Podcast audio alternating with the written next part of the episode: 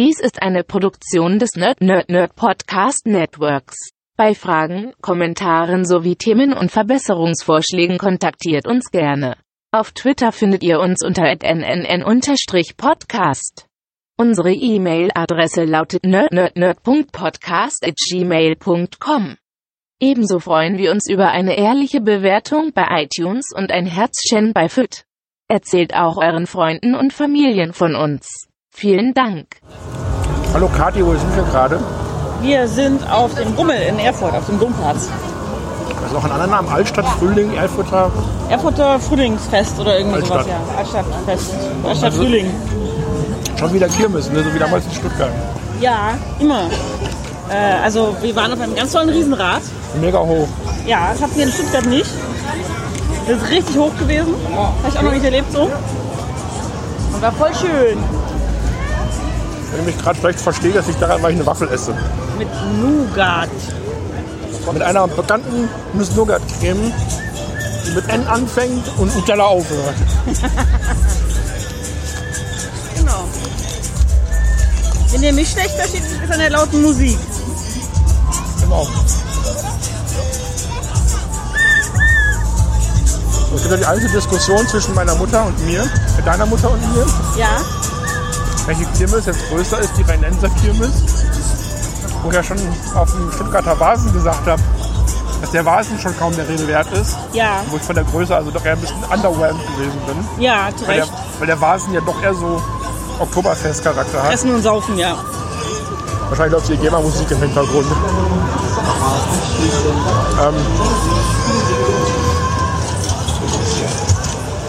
ähm, das ist hier nicht anders. Also der, wegen meiner ist der Dopplatz größer. Ja, Da bin ich total mit einverstanden. darum ging es meiner Mama auch in erster Linie. Aber die Kirmes ist halt größer, weil sie eben auch auf drei Plätzen stattfindet und Ja. so. Äh, wir haben ja letztens erst das YouTube-Video gesehen von so ein paar Leuten, die da waren und darüber gefilmt haben. Äh, die ist definitiv größer, was Fahrgeschäfte und sowas angeht. Ähm, meiner Mama ging es, glaube ich, wirklich um die Platzgröße. Weil nichts geht über den Domplatz, laut meiner Mama. Das ist wohl so. Der ist auch ganz schön schön. Das ist wahr. Weil die Rheinenser Kirmesplätze sind halt Funktionsplätze für Markt und sowas. Ja, Und hier ist halt, wir stehen hier gerade vor so einem Blumenbeet. ja.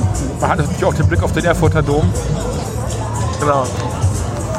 Nee, das ist schon. Äh, der ist vor allem auch sehr hübsch.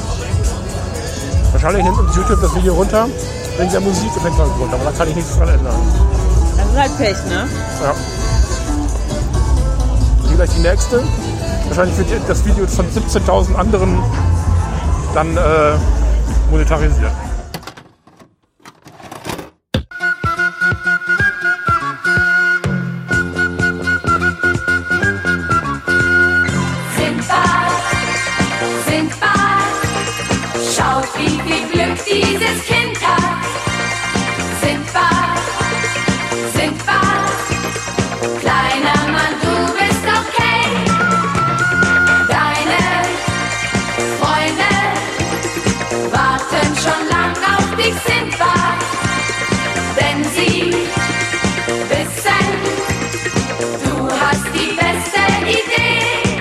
Videomitschnitt.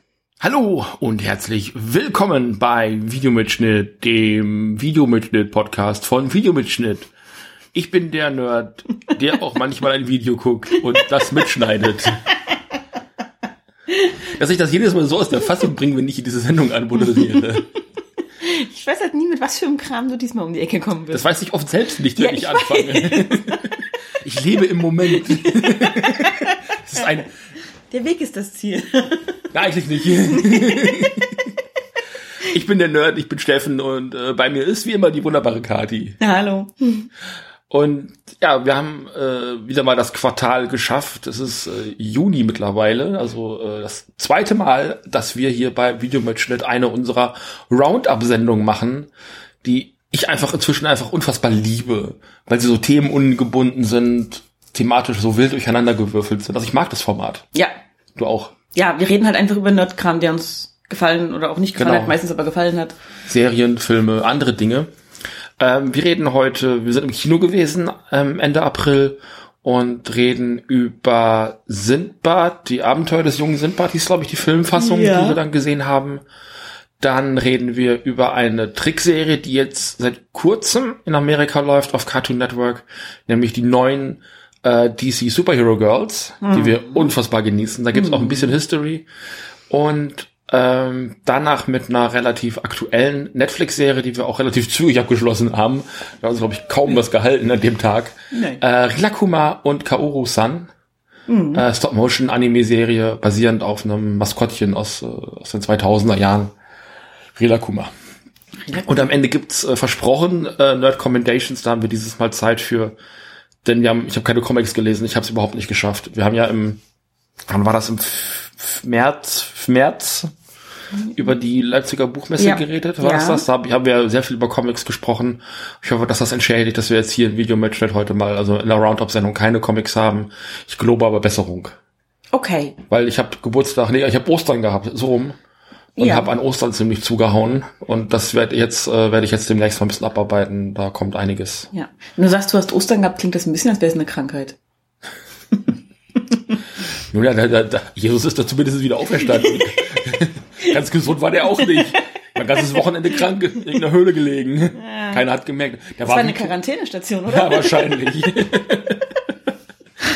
Wir fangen Ja. an mit ähm, die Abenteuer des jungen Sindbad. Das ist eine, also wir hatten das schon mal gesehen auf Amazon und da gab es das aber nur auf Japanisch äh, und zwar als dreiteilige OVA möchte ich das mal nennen oder Kino-Special-Reihe, die da gelaufen ist, ah, ungefähr eine Dreiviertelstunde. Ähm, basierend, auf, äh, basierend eben auf den Geschichten aus Tausend und einer Nacht, Sindbad, äh, der, der, der Seefahrer der See, ne? Irgendwie sowas.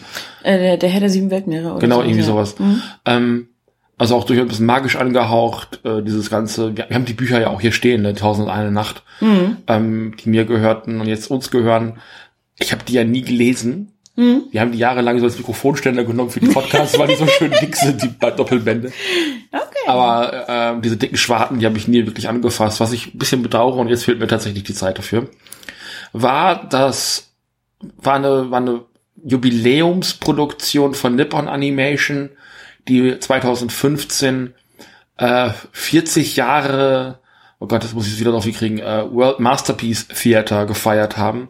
Das ist eine Reihe, die wir hier bei Nerd Nerd Nerd schon mal so gestriffen haben, so leicht, als wir so über die Anfänge von Miyazaki und äh, Takahata gesprochen haben. Die waren früher nämlich eben bei Nippon Animation und haben da so Serien wie Heidi eben auch mitgestaltet und Heidi ist auch gleichzeitig die erste Serie dieser World Masterpiece Theater Reihe ähm, zusammen mit anderen wie Anne mit den roten Haaren, also Sachen, die man hier auch in Deutschland kennt. Und wir sind just heute zum Aufnahmedatum heute mit eine fröhliche Familie angefangen, auch eine ganz klassische, auch für uns Deutsche, sehr klassische Anime-Serie und auch die ist Teil dieses World Masterpiece Theaters, ähm, wo die Vorlagen immer so so Weltliteraturstücke Ja. eben sind. Genau.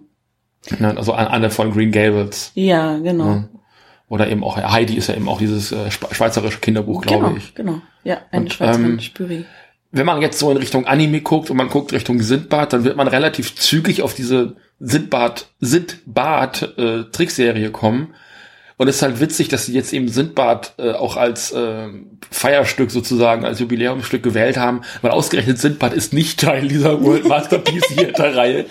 Äh, das hat eine, hatte eine Manga-Vorlage tatsächlich. Ja. Also es gab eben Mangas äh, vor dieser Anime-Serie, auf der eben die äh, basiert, aber die kam auch, ich glaube, 75, 76 in Japan ins Fernsehen und ist halt auch total mega klassisch. Also Kinder hier in Deutschland sind auch mit Sindbad, Sindbad. Schau, wie viel Glück dieses Kind hat aufgewachsen. Ne? Ja. Ich kenne das sehr gut. Ähm, was ist dir an dem Film, also müssen wir die Story zusammenfassen? Ist das, ist das grob möglich? Mach mal. Ähm, also ganz grobe Story ist, äh, Simbad ist ähm, Sohn eines Seefahrers, der aber zur See geblieben ist sozusagen, also lange nicht wieder nach Hause gekommen ist und möchte gerne selber Seemann werden, um einfach zu sehen, was da am anderen Ende des Horizonts quasi auf ihn warten könnte an Abenteuern. Das gelingt ihm auch. Ähm, ein sehr freundlicher Kapitän heuert ihn auf einem Schiff an. Ähm, unter anderem nachdem der Kapitän gesehen hat, wie Sindbad sich eingesetzt hat, um eine junge Frau, ein Mädchen zu beschützen, das von merkwürdigen Gestalten verfolgt wird. Also, junge Zauberin, das Junge kann man schon Zauberin, sagen. ja. Ähm, und diese merkwürdigen Gestalten kommen so auf fliegenden Teppichen daher und auf so einem komischen magischen Holzpferd und so. Ähm, während sie mit dem Schiff unterwegs sind, fischen sie aus dem Meer auch genau dieses Mädchen wieder heraus, diese junge Zauberin mit ihrem Holzpferd. Äh, nehmen sie auf und der Kapitän sagt halt, naja, hier, klar, wir bringen dich dahin, wo du möchtest, du musst keine Angst vor uns haben und so, alles gut. Äh, sie wird aber weiterhin natürlich verfolgt. Es stellt sich raus, dass sie ähm, Nachfahrin ist eines Zauberervolkes. Ihre Eltern haben ähm, zusammengearbeitet. Ihre Mutter war eine Zauberin, ihr Vater war Wissenschaftler, weshalb sie wissenschaftliche Magie entwickelt haben und eigentlich alles äh, ganz hübsch und ganz toll war in ihrem Königreich, bis irgendwer auf die tolle Idee kam, hey, lasst uns doch, wir sind jetzt quasi unbesiegbar mit der wissenschaftlichen Magie oder magischen Wissenschaft oder wie auch immer, äh, lasst uns doch einfach die ganze Welt unterwerfen. Genau. Das wollten die Eltern nicht. Sie haben ihr Volk in Sicherheit gebracht, wurden aber selber getötet von diesem spinnerten Heinzi, der die Weltherrschaft an sich reißen wollte. Mhm. Und, Kommen wir gleich auch nochmal zu. äh, genau. Und Sana, die Prinzessin, wie sie heißt, äh, konnte eben fliehen und ist seitdem auf der Flucht. Sie hat so einen Anhänger, wo Magie drin steckt und den wollen die ihr eben abnehmen, um ja, ihre magischen Wissenschaftswaffen äh, aufzubauen etc. Und Sindbad und der Kapitän möchten sie beschützen und nach Hause bringen und sie will sicher gehen, dass es ihrem Volk gut geht. Und sie überstehen verschiedene Abenteuer auf dem Weg dorthin. was man dem Film, glaube ich, sofort ansieht, ist das relativ klassische Charakterdesign. Also die Figuren, die wirken wirklich wie Charaktere aus einem 70er Jahre Showa-Anime von Nippon. Also da sind etliche Charaktere, die scheinen wirklich direkt irgendwie aus Heidi rausgenommen zu sein. Oder eben auch der klassischen Sinbad-Serie. Also da gibt man sich schon Mühe, auch so die Wurzeln ähm, dieses ja, ich will mal sagen, Universums. Also die haben halt wirklich von 1975 bis in die 90er Jahre äh, hinein immer wieder jedes Jahr eine ganz neue Serie installiert. Äh, wie ist das, war das Marco aus den Anden oder wie hieß das? Das ist, glaube ich, Teil. Ja, ich, ich krieg den genauen Titel gerade auch nicht Irgendwas hin, war das. Äh, ich glaube, Rascal, was auch, äh, der, Junge mit seinem Waschbären ist, glaube ich, auch Teil dieser ganzen Reihe. Also die haben halt auch so einen ganz speziellen Look. Ähm, und erst die letzten drei, vier, fünf Serien sind dann nicht mehr nach Deutschland gebracht worden, weil das äh, auch in Japan dann plötzlich nicht mehr so ganz erfolgreich gewesen ist. Weil gerade in den 90ern, da können wir an anderer Stelle bestimmt nochmal anders drüber reden, ähm, Anime in Japan sich auch nochmal geändert hat. Ich glaube, da war sicherlich auch so der Erfolg von so Serien wie Dragon Ball oder One Piece nicht ganz äh, unschuldig dran und da sind so diese ganzen klassischen Sachen eher so ein bisschen hinten übergefallen. Die waren eben eher so in den 70ern, 80ern sehr beliebt, eben dann auch in Deutschland, international. Und ähm, also wie gesagt, wenn man heute in Deutschland so an Anime äh, denkt, dann denkt man häufig an die Serien von Nippon Animation. Das ist, äh, glaube ich, weil die eben auch vorrangig eben auf ZDF gelaufen sind. Ähm, Wir hatten ja auch Weltliteratur zum Vorbild, Ja. wie du schon gesagt hast. Das ist natürlich, je mehr du von der Weltliteratur abgearbeitet hast, desto weniger bleibt dir übrig an Sachen, die wirklich so bekannt sind, was Mhm. Ja. es dann schwieriger macht, den Erfolg hochzuhalten. Ja. Huckleberry Finn kennt halt nahezu jede und jeder. Diese Weltliteratur, die da verfilmt wurde, ist auch sehr westlich geprägt, habe Ja, ich den haben, Eindruck. also, äh, eine, ich weiß nicht, ob das bis nach Europa gekommen ist, aber die haben auch Le Miserable haben sie als Anime-Serie gemacht. okay. Das scheint ja wohl nicht äh, herzukommen, so habe ich die Tage gelesen in Vorbereitung auf die Sendung. Äh, ich glaube auch zwei Serien haben sie draus gemacht. Und das ist also, die haben also wirklich schon geguckt, wo sind Literaturklassiker, was können wir da draus machen? Also das wird schon, Genau. ähm, muss aber auch eine von den späteren gewesen sein, die es dann, glaube ich, nicht nach Deutschland geschafft haben. Ja. Ja. Aber es ist halt tatsächlich auch so, dass, dass wenn wir über klassische Weltliteratur reden, halt in der Regel äh, westliche AutorInnen eher Autoren als Autorinnen meinen ähm, und kennen. Also so spontan kenne ich halt maximal so ein bisschen klassische Mythenliteratur aus dem asiatischen Raum beispielsweise. was so ein ganz, ganz klassischer asiatischer Stoff ist, oder vielleicht sogar japanischer Stoff, den haben wir demnächst auch noch im Programm, Mhm. ist äh, Night on the Galactic Railroad. Der war in Giovannis Insel Thema, Ja, wenn du dich erinnerst. genau, genau. Den gibt's aber auch seit den 80ern schon als Anime-Umsetzung. Den haben wir jetzt im Regal stehen auf dem Guckstapel. Der kommt demnächst auch ran. Ähm, hatten wir letztes Jahr schon geplant, Mhm. als die DVD erschienen ist bei Anime House. Der kommt aber jetzt dieses Jahr dran. Den habe ich mir vor meinem Ostern geholt. Da sind wir wieder. Der Kreis schließt sich. Ähm, ich fand, was der Film aber vor allem macht, und das hat mich echt ein bisschen gestört, ähm, der versucht auch so ein bisschen retro zu wirken. Ich weiß nicht, ob dir das aufgefallen ist, aber da war die ganze Zeit so ein grauer Schleier drüber. Ich habe mich gefragt, Ja. ob die Leinwand einfach dreckig Nee. ist. Das war Absicht. Und Okay. das wird in Animes heutzutage öfter mal gemacht, um so einen Effekt zu erzielen. Aber der scheint also tatsächlich äh, Absicht zu sein, um so ein bisschen so eine alte Papierstruktur zu bieten und das Bild ein bisschen zu vergnazgrisseln. es ist aber die ganze Zeit dieselbe Struktur. Und Ja. das, das ist, weil es so statisch ist und du sagst, hm, ist die Leinwand dreckig? Wir sind schon öfter in dem Saal gesessen, die waren nicht dreckig. Und wir haben ja Sachen auch vorher da drauf gesehen, also Ja. Anzeigen, Werbung und dies und das. Und wäre uns das ja auch aufgefallen. Stimmt. Das ist ein Filter, den sie drüber gelegt haben. Und also ich weiß nicht, ob es man hinterher auch in der DVD sieht. Ähm, die kommen auch am 12. Juni auf DVD, die drei Teile. Äh, dann nicht zusammengeschnitten. Wir haben also eine zusammengeschnittene Kinofassung gesehen. Ähm, und es ist also, also das hat mich zwischendurch wirklich gestört, Ja. gerade in, in Situationen, wo man es dann, also wo so Gesichter, die so einfarbig dann gemacht Genau. sind, dann, dann sehr stark sieht und dann es sieht dann nicht aus wie eine, wie eine Struktur oder wie altes Papier, sondern es sieht wirklich aus wie statisch draufgeklatscht. Ja. Und das ist, glaube ich, so optisch meine größte Kritik an dem Film. Ja. Nicht also, meine einzige, aber äh, die größte. Also wie gesagt, ich, äh, mir war das nicht als Filterding so bewusst, sondern ich habe echt gedacht so, boah, haben die die Leinwand eingesaut oder was ist da los? Ja. Ähm, weil die Werbefilmchen vorher sowas, das, das rutschte einfach viel zu schnell durch und war Mhm. zu kleinteilig, als dass ich ähm, mit Sicherheit hätte sagen können, die war sauber, die Leinwand an der Stelle. So, weil je kleinteiliger die Szenerie ist, desto weniger fällt es Ja. dir auf. Du brauchst halt große Flächen einer Farbe, um das zu sehen. Und das war dann erst im Film so. Ähm, der war tatsächlich vom, vom Design, vom Figurendesign und so, war der wirklich so gefällig, wie es die Serien früher waren. Und ich finde, also das stößt die Leute, glaube ich, heute eher ab, wenn ich mir im Vorfeld so Reviews angeguckt habe, durchgelesen habe, die halt im Vorfeld zum Kinostart und auch zum DVD-Start jetzt gekommen sind, dann wird das von der einen Seite stark gelobt, dass der Film so retro aussieht. Die anderen sagen, boah, kann ich aber irgendwie nichts mit anfangen. Das ist so rund und knubbelig. Anime kann doch heute eigentlich mehr. So gerade wenn du dir so Sachen von Studio Trigger anguckst, wo die Figuren echt kantige Gesichter haben, sehr stilisiert sind, alles ist irgendwie knallbunt. So bunt ist der Film schon auch, oder halt eben die Serie. Ähm, aber es ist schon so, also es ist so, also schon, also man, man hat schon das Gefühl, das hätte auch im Nachmittagsprogramm dann laufen Ja. können, so, ne? Also dann aber nicht bei RTL 2. Mein wohlgerühmter Vergleich, welche Serie haben gut im RTL 2, oder hätten gut im RTL 2 äh, Kosmos funktioniert, sondern das ist wirklich so eine Anime-Serie, die hätte locker in den 90ern, frühen 90ern auf, auf dem ZDF laufen können. Im Samstagmorgenprogramm direkt nach Wiki und zwischen, also zwischen Wiki und Heidi. Ja, und wäre da auch nicht großartig und so. aufgefallen. Genau, ja, ja, genau so diese Geschichte, genau. Das, das stimmt auf jeden Fall. Ähm, ich bin mittlerweile so, das ist aber vielleicht auch einfach mein persönlicher Geschmack. Ich mag es lieber, wenn die, wenn die Figuren nicht so blank sind in ihrer Gestaltung. Also klar kannst du dann viel dein eigenes hineinprojizieren. Ähm, wir haben ja vor ein paar Wochen mal so diese Uralt-Kritik zu Mein Nachbar Totoro gelesen, Genau. die aus den späten 90ern stammt, wenn ich es richtig weiß äh, wo der Verfasser der Kritik sich darüber beschwerte, dass die Figuren so gar nicht japanisch aussehen und viel zu große Augen hätten und sowas. Und das sind halt diese mehr oder weniger, ich sage jetzt mal Blank Faces, nicht im Sinne von Ausdruck, sondern im Sinne von, die haben so wenige eigene Features, dass man die persönlich gefälligen Features drauf gucken kann, mehr oder weniger beim Schauen. Wobei der Typ auch wohl äh, bis vor diesem Film niemals ein Anime gesehen Nein, haben muss. ein- er hat- also das also derartig mit Disney verglichen hat, Ja. also wo ich denke, okay, du hast offensichtlich überhaupt gar keine Ahnung von japanischer Zeichentrickkultur. Genau.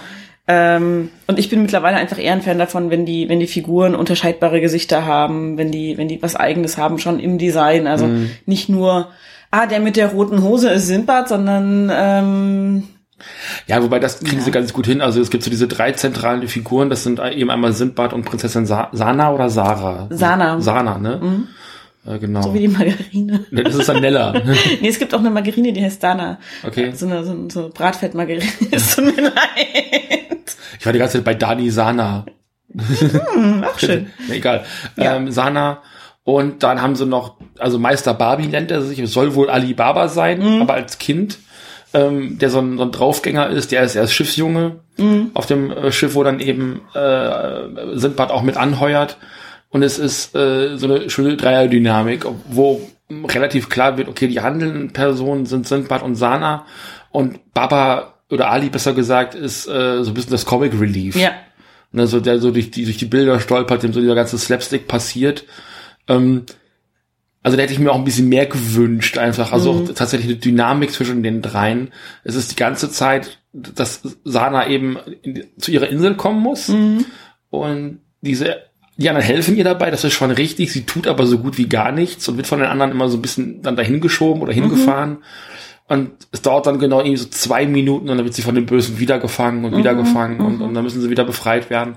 Also es ist schon so ein, Also Sindbad ist hier schon so dieser typische schonen Anime-Held, Ja. der eigentlich die ganze Zeit das Heft in der Hand hat. Ja, das ist tatsächlich so. Und äh, Sana ist halt wirklich eher so ein bisschen das Device, damit dieser magische Anhänger irgendwo dranhängt und ähm, äh, funktionieren kann. Und sie wirkt auch sehr wenig aktive Magie. Also während die Schurken da rumrennen und Teppiche zum Fliegen bringen und irgendwelche Explosionen auslösen und sowas, sie belebt halt ab und zu mal ihr Pferdchen. Genau. Und dann war es das mehr oder weniger. Und dieser, dieser Anhänger, den sie hat, der ist halt so ein bisschen Wegweiser und sowas, aber der macht das von alleine, der aktiviert Genau. sich von allein so. Und sie macht da wirklich nichts. Also sie ist so dieses klassische Damsel in Distress und muss gerettet werden, weil sie irgendwie zwar special ist, aber trotz special sein nichts kann. Genau. Irgendwie so. Also das war mir also auch von der Mhm. Figurenzeichnung doch deutlich zu dünn. Und es ist also eher so ein Abziehbild dessen, also allein dadurch, dass du halt natürlich eine, eine Vorlage hast bei diesen Mhm. äh, World Masterpiece Theater Serien, die natürlich auch eine gewisse Tiefe mitbringen, wo Figuren sich weiterentwickeln, entweder über ein Buch oder Mhm. zwei Bücher. Ich glaube, Little Women, was wir jetzt gerade gucken, war nur ein Buch? War das oder waren das Ich- mehrere? Mm, Also ich glaube, es gab dann mal ein Fortsetzungsband davon, was Ja. dann auch nochmal als neue Serie Genau. verarbeitet wurde. Aber die ursprüngliche Geschichte war angelegt und ist veröffentlicht worden als ein Buch. Und wir haben jetzt die ersten, also zum Aufnahmezeitpunkt fünf Folgen gesehen. Ähm, natürlich denkt man sich dann eigene Stories noch aus, die man erzählen möchte und eigene Kapitel, aber die machen halt aus einem Buch mal lecker lustig 48 Folgen in dem Fall.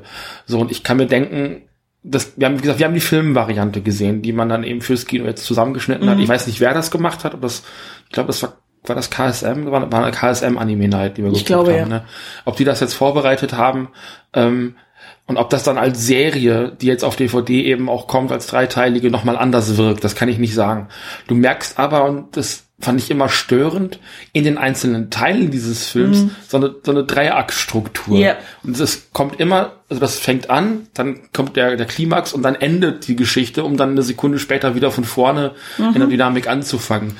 Und das, das nimmt einem so ein bisschen so die ganze Zeit, äh, Achtung, jetzt äh, ihr Seefahrer wird den Wind aus den Segeln, wenn man da, da sitzt und Genau. das immer wieder auf Null runtergeschraubt wird, man das Gefühl hat, okay, jetzt fängt eigentlich gerade eine neue Folge an. Ja, ja. So ein Gefühl, was man ja vom Binge-Watchen ganz gut kennt. Genau. Folge zu Ende, der neue Vorspann oder nicht, weil Netflix automatisch den Vorspann wegspult.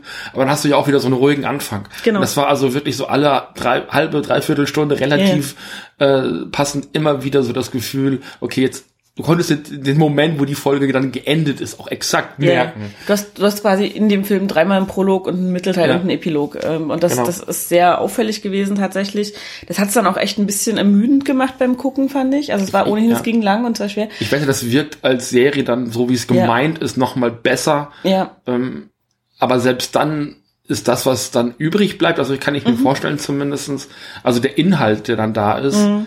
ähm, also abgesehen davon, dass ich nicht das Gefühl hatte, dass irgendwas schlimm, ähm, schlimm Wichtiges weggeschnitten worden ist, weil Mhm. das war schon alles sehr schlüssig. Ähm, inhaltlich ist das halt auch nicht so toll irgendwie. nee. Ist also dünn. Ja, also es ist, es ist tatsächlich, es hat nicht viel Substanz. Ähm, es gibt ja nun mal diese berühmten Ray Harryhausen-Verfilmungen, die es als Vorlage gibt, also Realfilme mit Sindbad. Ich glaube, da gibt es drei oder vier. Ja. Ähm, am bekanntesten sind die mit dem Vogel Rock und dem Zyklopen. Die werden auch zitiert Die in dem. alle, alle äh, zitiert, Film. ja. Ähm, das war so ein schöner Nod in die Richtung der klassischen alten Filme. Ich würde lieber die alten Ray Harryhausen-Filme noch mal gucken. Kriegen wir muss noch ich mal sagen. Ich, also ich kenne die halt auch seit ich klein bin und da hängt mein Herz dran und die sind auch nicht Ja. unproblematisch und so. Die, die Ray Harryhausen-Technik ist einfach toll. Äh, muss ich sagen. Worauf ich noch zu sprechen kommen möchte, ist die extrem merkwürdigen Dialogsituationen, die manchmal auftauchen. Mhm. Ähm, ich habe jetzt bloß noch die eine Szene im Kopf, wo Sindbads Mutter ist natürlich zu Hause geblieben, wie sich das gehört für eine brave Mutter, ne, hat ihrem Sohn noch Klamotten genäht und Proviant gepackt und dann gute Reise. Ähm, und dann ist sie zu Hause und äh, wartet auf Rückkehr von Mann und oder Sohn. Und das sind irgendwie so, da kommt dann irgendwann ein, ein Fischer, für den Sindbad eine Zeit lang gearbeitet hat und die Fische auf den Markt getragen hat und bringt ihren Fisch. Und das ist so ein ganz merkwürdiger Dialog, wo, wo sich, sich erst Sorgen machen, so, ob es ihm wohl gut geht, und er ist jetzt schon ganz schön lange weg. Und dann sagt er, was meinst du, kommt er bald wieder? Und dann fängt sie halt an zu lachen, jetzt, du bist mir ja einer, wen meinst du denn jetzt, mein Mann oder mein Sohn? Ha, ha, ha, ha, ha. Es war so ganz irgendwie so out of tone und out of Ja, ja. irgendwas. Also, Und ich dachte dann noch so, ja, wahrscheinlich sagt er gleich beide. Er so, ja, beide. Und ich so, fickt euch halt einfach. Und es ist irgendwie so, und es gibt so ein paar Stellen, ich habe die Ja. nicht mehr alle im Kopf, ähm, aber es gibt so ein paar Stellen, wo die, wo, wir haben uns angeguckt im Kino, ne? Und Ja. da waren die Dialoge so irgendwie völlig daneben. Das kann an der Synchro liegen, ich kenne das Original Mhm. nicht. Ähm, also keine Ahnung, normalerweise sind Animes nicht mehr so furchtbar synchronisiert. Also das ist sehr unzeitgemäß, Ja. dass ein Anime so synchronisiert auf den deutschen Markt kommt. Äh, Das hat mich auch wirklich irritiert. Mhm. Und das ist also, also das ist eine äußerst funktionelle Synchro. Ja. Das muss man schon sagen. Also von dem, was wir gesehen haben, ähm, ist es dann doch relativ also jetzt nicht mega schlecht, also dass man sagen würde, das kannst du dir eigentlich nicht angucken. Aber das ist jetzt auch nicht so nicht so hervorragend, wie man das sonst auch gerade von KSM oder anderen Studios, Nee. äh, die sie dann einen Auftrag geben, ähm, auch so irgendwie gewohnt ist. Keine Ahnung, was da schiefgegangen ist. Also das ist schon echt mega holprig. Ja. Du hattest noch eine Szene, da warte ich jetzt schon drauf, seit wir aus dem Kino zurück sind, und das ist schon ein paar Tage her, ähm, wo du den Schurken siehst, der auf seinem komischen Thron da sitzt nach einer Übertragung und dann so ein Grinsen, so ein, so ein Smirk im Gesicht hat. Ähm, das ist so ein, der Schurke ist auch so ein Typ, ähm, das ist so ein Junger, der hat dann Mhm. auch so ein weißes äh, Gewand an und so einen weißen Turban, Mhm. damit er auch, und, und die anderen Bösewichte, die ganzen Henchmen sind so dunkel angezogen. Mhm. Und der sticht dann natürlich raus. Und der wird in der Geschichte eingeführt als jemand, der eigentlich das Gute möchte und eigentlich nachvollziehbar sein soll. Und dann, ähm, also die, dieses Volk, Mhm. dieses Zauberer- und Wissenschaftlervolk, da gibt's eben magisch Begabte Leute, die das eben nicht können. Und irgendwann ähm, übernehmen die magisch Begabten die Herrschaft in diesem Volk und vertreiben alle anderen. So. Und er ist so der Usurpator, der von innen heraus so dieses Volk dann auch anführt und wa- was auch immer mit dieser Magie, das stärk, die stärkste Magie aller Zeiten irgendwie. So, dann hast du nämlich dann diese Erklärung, was das eigentlich für ein Typ ist, und dann wird zu ihm hingeschaltet und er guckt in die Kamera und in dem Moment, wo irgendwas Dramatisches gesagt wird, grinst er halt. Und das ist so, das ist so 80er Jahre. Das, das passt so in so, das kannst du machen, wenn du Dragon Ball machst oder sowas. Weißt du, wenn du so einen, so einen, so einen, Schurken einführst, so nach dem Motto, so woher soll der wissen, dass der gerade angesprochen wird? So ein Bruch durch die vierte Wand. Der, der war so cringy in dem Moment. Deswegen, ich sagte, boah, das, ich habe auch drauf gewartet, dass der so reagiert. Also der hat so, die äh, Serie, der Film, hat so viele von diesen Tropes auch einfach Beat für Beat abgearbeitet, Ja. die ich einfach auch, also dass man so ein bisschen das Handwerkliche, also der Film ist zum Teil, also es wirkt fast so, als hätten die auch die Techniken von damals genommen. Weil was manchmal ganz sympathisch ist, sich manchmal aber mit so modernen Effekten dann auch äh, beißt. Ähm, aber dann auch so diese ganzen schreiberischen und inszenatorischen Tropes so abgearbeitet haben sie auch halt eben auch. Und was ich halt besonders krass fand, war, eine von den letzten Schlachten war halt irgendwie dann im Himmel und immer wieder gab es so Momente, wo ich dachte, Moment, ihr wollt jetzt irgendwie sein wie Ghibli. Also es waren so ganz viele Momente, wo man sich so an Miyazaki und, und, und Takahata so ein bisschen an anbiedern wollte und hat versucht, das zu inszenieren. Und allein dadurch, dass es alles so flach gestaltet war und die Hintergründe jetzt auch nicht in dem Maße ähm, gut ausgearbeitet gewesen sind, ist das inszenatorisch oft einfach sehr so marionettenhaft und so holperig durchs Bild geflogen. Und ich habe also wirklich noch auf den Moment gewartet, wo dann eben ein großes Flugschiff oder irgendwie sowas kam. Und das gab's dann auch. so, wo ich denke, also, also, also, ja, ich weiß, dass die beiden bei euch mehr oder weniger gelernt haben. So, das ist schon okay, dass die, also vieles von dem, was Ghibli hat, eben auch bei Nippon Animation seine, seine Wurzeln eben ähm, auch hat. Und, und, und da, es ist schon eine ziemlich gerade Linie von euch bis zu Ghibli. Das ist schon okay. Aber macht doch bitte was eigenes und Ja, also das ist tatsächlich was, was mir auffiel, als das erste Mal dieses U-Boot auftauchte. Das sah halt vom Design her aus wie die Riesenkäfer aus Nausicaa. ja. So, also dieses, dieses irgendwie sehr dunkel, dann aber so leuchtende Augenlichter, was auch immer dran und so. Ähm, hatte auch so ein bisschen die Anmutung von diesen technischen Sachen, die man bei äh, Kapitän Nemo findet. Ja. So, dieses eigentlich eine altertümliche Welt und dann ist da plötzlich so Hightech, mehr oder weniger Hightech äh, drin.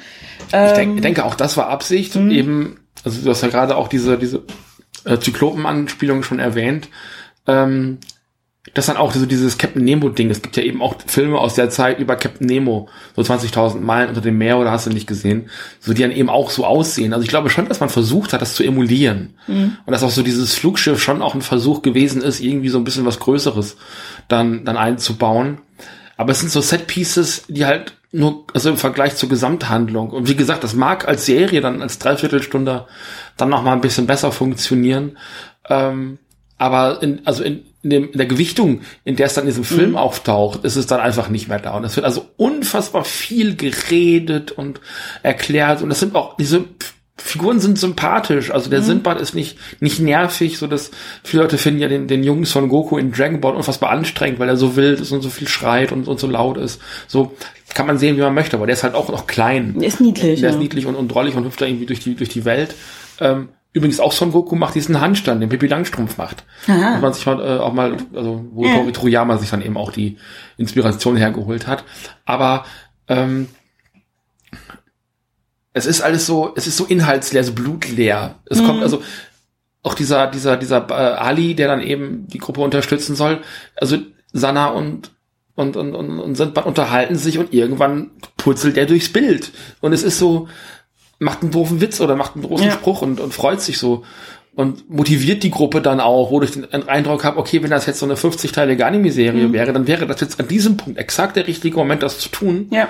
Aber allein, dass ihr im Grunde genommen, was sind das, 45, 90, 130 Minuten habt oder sowas in der Serienversion, 135 Minuten, ähm, fällt das von der Dynamik halt auch einfach flach. Weißt Ja. du, das ist so dieser, der, der Kiki in Monster Rancher, der am Ende jeder Folge sagt, mein Herz klopft wieder wie wild. So, um dann so die Folge abzuschließen, die Catchphrase zu bringen und die Kids auch so ein Ja. bisschen heiß zu machen auf das nächste Abenteuer. Das passiert hier regelmäßig, aber ohne, dass es einen Abschluss gibt Mhm. und einen Neuanfang. Und der kommt dann aber irgendwie trotzdem, weil es halt wieder Ja. diesen Cut gibt. So, es ist irgendwie, ah, so, Ja, ja.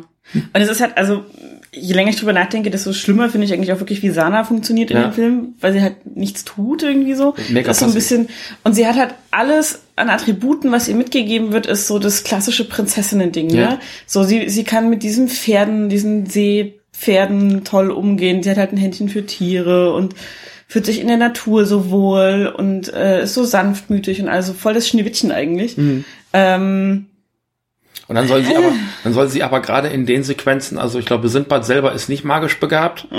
Ähm, und Ali auch nicht, das sind also eher so Abenteurer. Und dann soll sie halt Magie wirken, während die anderen beiden Kinder da irgendwie den ganzen Laden von innen irgendwie so ausräumen. Ja. Und es gibt am Ende im Showdown ähm, dann eben einen Moment, äh, da sind sie irgendwo in der, in der, ähm, auf dem Berg und es ist wo verhältnismäßig kalt und Sindbad war noch nie irgendwo, wo es kalt ist. Da kommt eben aus der Wüste, aus, aus, aus, aus einer Hafenstadt, aber eben eher aus einer heißen Region und kennt das einfach nicht, dass es da kalt ist und kriegt dann eben so, so Schneeklamotten angezogen. Und dann gibt's so eben diesen schonen Anime-Moment, wo er das alles von sich wirft, um zu kämpfen. Aber er hat noch, also klar, dass er mal so ein bisschen athletisch durch die Gegend gehüpft ist, Leute von irgendwelchen Teppichen runtergetreten hat, die da angegriffen haben, geschenkt. Aber das war so ein, weiß ich nicht, so Son Goku legt äh, im großen Turnier die Gewichte von den Füßen ab, die er so als äh, Schweißbänder getarnt die ganze Zeit um sich hat. Das plumpst so äh, laut. Oder auch Rock Lee in Naruto, ähm, der das ja auch macht, der dann bei einem der äh, Trainingsturniere dann eben äh, seine schweren Klamotten abwirft, wo klar ist, okay, der ist die ganze Zeit total casual mit diesen schweren Klamotten durch die Gegend gelaufen, ist jetzt viel schneller. So ein Moment war das, aber ohne Payoff. ja. Und das ist echt tragisch. Also da, alles wird so ein bisschen aufgebaut, alles soll, soll relativ groß und episch wirken und es verpufft. Und ähm, das ärgert mich so, weil so ganz viel von dem, was man sieht, total nostalgisch an die eigene Kindheit erinnert, aber dann doch irgendwie modern sein soll. Ja, ja, und es ist halt auch so ein bisschen, wenn ich mich mal an der Sindbad-Figur selber festhalten darf, die ja als Vorlage da ist. Sindbad ist halt eigentlich so ein bisschen ein Fuchs und ein Schlitzohr. Ja. So, der ist gewitzt, der hat keine Bildung genossen, aber der ist clever, der hat eine gute Menschenkenntnis und der findet halt immer einfach durch seinen Verstand irgendwo Auswege. Das ist so ein bisschen äh, der Odysseus aus der arabischen Welt. Ja. Und ähm, das, das kommt hier halt auch nicht zum Tragen. So, er ist gutherzig ähm, und er ist halt der Held, aber er ist der Held, weil er der Held ist, nicht weil er irgendwie Er hat halt auch irgendwie keine Motivation. Nee. Das erinnert mich alles so ein bisschen an ähm, die ersten paar Folgen von One Piece. Ähm, ich habe ja auch ein bisschen vom Manga gelesen und auch von der Proto-Version Romance Dawn, was ja so die, die erste Version gewesen ist von, von One Piece. Äh, die habe ich auch komplett gelesen, One Piece selber nur auch in Auszügen. Und das geht halt damit los, dass Ruffy sagt, ich möchte Piratenkönig werden. Ich möchte das One Piece finden. Das ist seine einzige Motivation, ich glaube bis heute.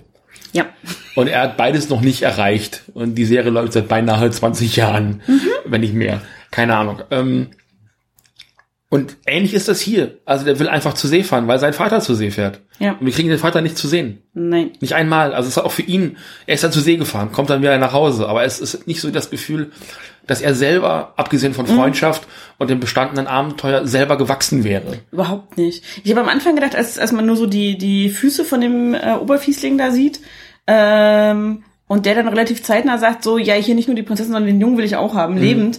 Der so, hm, ist das der Papa? Ist das so ein bisschen der Digimon-Ding, sie ne, mit Leomon oder so? Also so wie diese Storyline in, in Digimon. Äh, ähm, Digimon 2? Data, Data Squad. Ja, nee, doch, doch, Data Doch, Squad, Data genau. Squad war's, ja, genau. Data Squad war es, genau. Ähm, so und und äh, keine Ahnung, der Papa ist da irgendwie in dieses magische Volk mit reingeraten, musste da irgendwas machen oder keine Ahnung. Man weiß ja lange nicht, was die Motivation der Prinzessin ist. Ich so. hätte halt, ich hätte auch halt erwartet, keine Ahnung, wie die das erzählt hätten, dass der Captain irgendwann sagt, hey, ich bin dein Vater. das sagt, das sagt er. Ja, ja, ja, ja, Aber genau. zu dem anderen Jungen. Zu dem anderen Jungen. Aber da meinte, da haben wir auch noch gerätselt. Ja. Meinte der das jetzt wörtlich oder im übertragenen Sinne? Sondern da haben wir noch diesen Guardians of the Galaxy Spruch gemacht. So, er ist dein Vater, aber er ist nicht dein Daddy. Genau. ja, Mary Poppins, ja. ähm, und das, das ist halt auch so ein, so ein, die ganze Zeit wird über Sindbads Papa geredet, aber der taucht halt nicht auf. Nicht also auch das hat kein Payoff, ähm, dass, dass der Vater so diese Motivation für ihn ist, zur See zu fahren an vielen Stellen. Es ist halt irgendwie, es es lässt einen alles so ein bisschen unbefriedigt zurück. Und es wird also viel eingeführt. Irgendwann haben sie eine magische Lampe, Mhm. weil das ist eigentlich so ein Aladdin-Ding, aber eben auch Tausend und einer Nacht. Und ich hätte schon gedacht, weil das stellt sich aller, äh, Ali, glaube ich, dann irgendwann vor, Mhm. dass da so ein Genie rauskommt, der ihm dann Wünsche erfüllt. Und sowas hätte ich mir schon gewünscht, dass Mhm. es ein bisschen was Größeres ist. Und dann ist das halt nur ein Wegweiser. Ja. Dann ist das nur so ein, so ein weiterer Pfeil in die richtige, äh, Genau. richtige Richtung. Also die fahren halt einfach nach Westen und kommen trotzdem zufällig dahin, wo sie hinwollen. der Sonne entgegen. Wie war das? Das, das war doch auch so eine, so eine Navigationsding, die völlig falsch war. So ähm, äh, Richtung Sonnenuntergang nach Osten. Nee, nee, Oder irgendwie, irgendwie Lass uns, nach, lass uns die äh, Segel nach Westen Richtung Sonnenaufgang, oder setzt die Segel Richtung, wir fahren nach Westen Richtung Sonnenaufgang oder sowas. Ja. Das, das müssen sie falsch übersetzt haben. Ja. Also so doof kannst du eigentlich nicht Nee. sein. Das, das lernst du in der Grundschule, wo die Sonne untergeht. ja, schon. Ich habe noch gedacht, so gibt es irgendeine Möglichkeit, auf dieser Erdkugel unterwegs zu sein?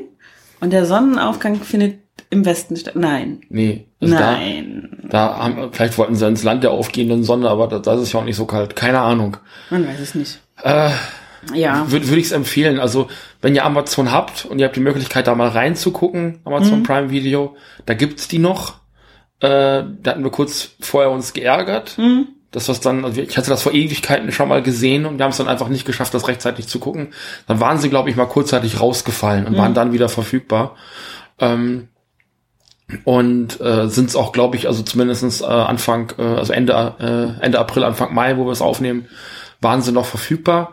Äh, guckt da gerne mal rein. Ähm, dass ihr jetzt sofort im Veröffentlichungsdatum, also Mitte Juni kommen die raus, direkt in den Laden rennt und äh, euch die DVDs dazu holt, kann ich jetzt nicht unbedingt empfehlen. Nee. Ich fand's, das war keine verschwendete Zeit, also dafür, dass wir jetzt irgendwie Kinotickets gekauft Mhm. haben.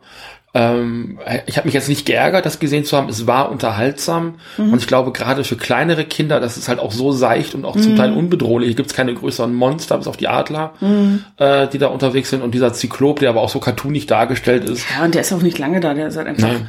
kurz da und dann ist er gleich wieder weg. Also und die Action ist halt auch total ertragbar für Kinder. Und wenn Ja. ihr mit euren Kindern schon Ghibli-Filme guckt, dann könnt ihr den locker gucken. Mhm. Ähm, also für Kinder ist es definitiv was. Es ist aber jetzt auch nicht der dicke Wurf. Also das, da war ich dann doch ein bisschen ernüchtert, bin ich da rausgegangen. Und zudem kommt eben durch diesen Zusammenschnitt, den wir gesehen haben, wie gesagt, die Dynamik der Serie selber kann ich nicht beurteilen, hatte das, was wir gesehen haben, eben auch etliche Längen, weil sich eben so diese ruhigen Momente, so dieses Ausklingen einer Folge und dann das Anfang der nächsten Episode halt gedoppelt haben. Ja. Und du eben keine vernünftige Dynamik in dem hattest. Und das wird vielleicht, wenn du sagst, oh komm, wir gucken noch mal eine von den Filmchen von Sindbad äh, pro Abend eine, dann ist dir das vielleicht, ist das vielleicht Sind, Sindbad voller.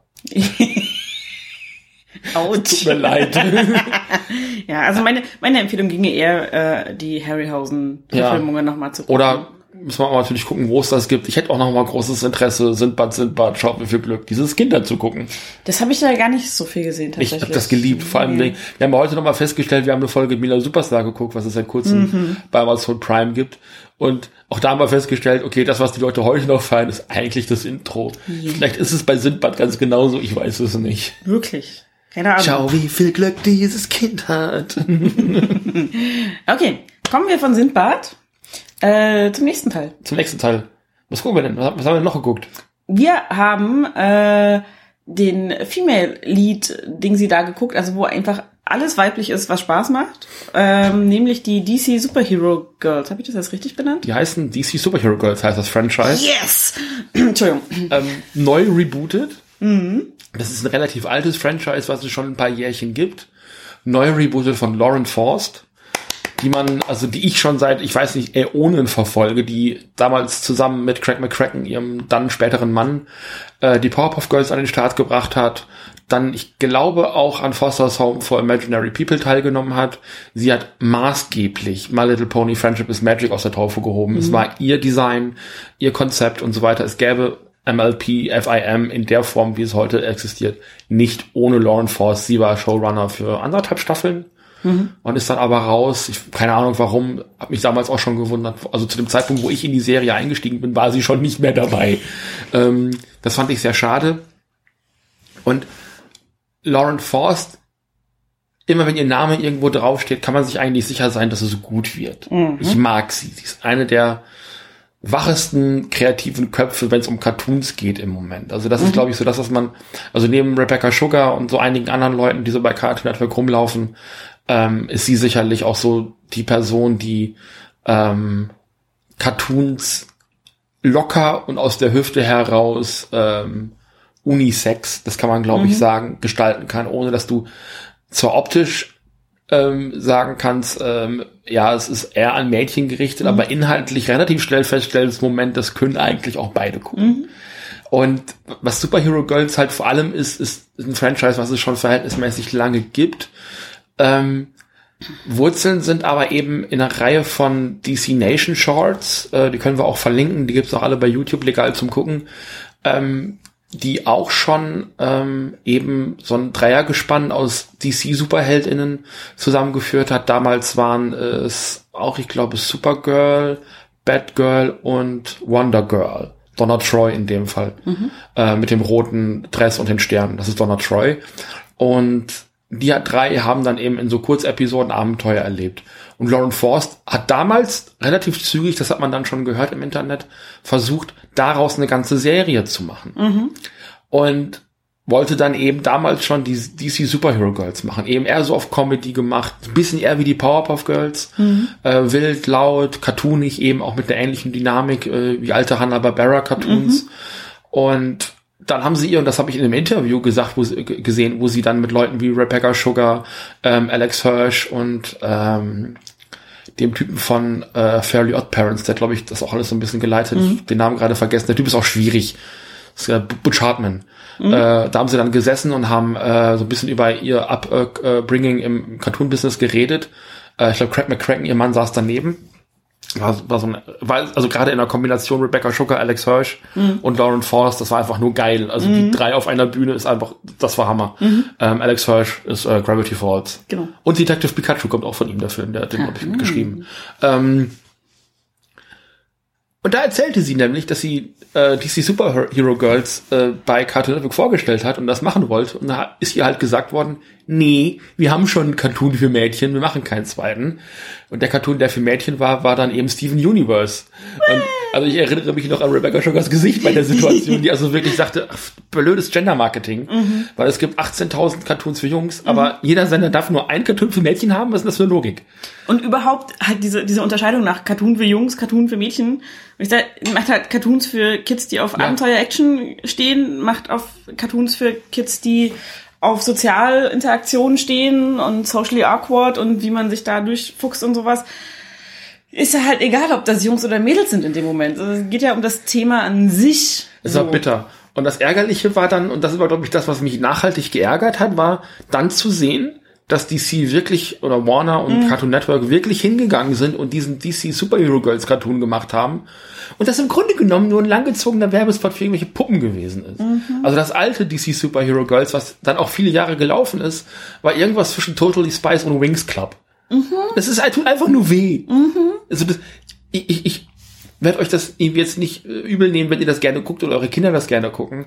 Aber das ist so, so, so eine Highschool mit SuperheldInnen, also auch männlich-weiblich gemischt, natürlich mit dem Fokus auf die weiblichen Charaktere, weil es eben auch dann tatsächlich auch merklich an, an Mädchen gerichtet ist oder an, an, an weiblich erzogene Menschen, sagen wir es mal so. Ähm, und das Ganze aber so, so gefällig und so menschlich. Das sind auch wirklich laufende Puppen, die da durchs Bild laufen. Das ist kein bisschen stilisiert, das ist kein bisschen, hat, hat kein nichts eigenes. Also du könntest halt auch Barbie unverändert durchs Bild laufen lassen. Sie würde dort nicht auffallen. Das ist, das, das hat mich an Superhero Girls immer gestört. Und wie gesagt, ich habe bis auf eine Handvoll Folgen und jetzt auch in Vorbereitung auf die neue Serie, da habe ich noch mal kurz reingeschaltet, nicht viel davon gesehen, eben weil es alles hatte, was ich nicht mag. Und es gab Spielzeuge, Puppen, es gab auch Lego, schon von den DC Superhero Girls, ähm, wo natürlich dann auch Wonder Woman irgendwie so einen Schminktisch hat. Wo ich denke, ja, ist ja schön, dass es Wonder Woman Lego gibt, so, dass es eben auch Ja. eine etwas größere Wonder Woman Lego Figur gibt. Das sind die gleichen äh, Figuren wie auch diese anderen äh, Mädchenspiel-Sets. Ja. Die passen, sind, glaube ich, damit kompatibel vom Maßstab auch. Gerade vergessen, wie sie heißen. Dis Disney Lego Friends. Hießen, Lego ich, sogar Friends, Lego, ja, Lego, Lego Friends hießen die, glaub glaube ich, ich, sogar ja. tatsächlich. Ähm, dann hieß die Toyline, hieß, glaube ich, Superhero Friends oder irgendwie sowas. Ich bin mir nicht hundertprozentig sicher. Aber das ist, glaube ich, der gleiche Maßstab. Ähm, wie gesagt, ich rede nicht über Lego-Systeme, über die Minifiguren, die es ja auch von äh, Mhm. DC gibt, ma ma massig. Aber heu, das, das ist ein Franchise, wo ich gesagt habe, nee, also ganz ehrlich, und das müssen sie bei, bei äh, Cartoon Network, DC und bei Warner wohl auch gemerkt haben, dass sich das langsam tot läuft. Und dann gab es vor na, relativ langer Zeit, ich weiß ja schon eine ganze Zeit, dass Lauren Force dieses Ding tatsächlich rebootet und so, wie sie es gerne möchte. Und ich habe also fast unter der Decke geklebt vor Freude, weil Ja. ich einfach genau wusste, wo kommt's her. Ich habe das verfolgt, ich habe drunter gelitten, wie es gewesen ist. Und jetzt haben wir die ersten paar Folgen geguckt und ich sitze fast heulend vor Freude auf dem Sofa so und guck toll. das. Ich freue Es mich ist so, so, sehr. schön. Es ist so schön. Wir haben relativ zügig festgestellt, um jetzt mal über die neue Folge zu reden. Du kannst ziemlich, ziemlich eindeutig äh, Parallelen ziehen zwischen den My Little Pony Figuren, äh, den Lead-Figuren und den äh, Charakteren, die in DC Superhero Girls drin sind. Also ähm, Die Main Six dann eben. genau die Main Six, diese diese so ähm, hier wie heißt sie Bumblebee?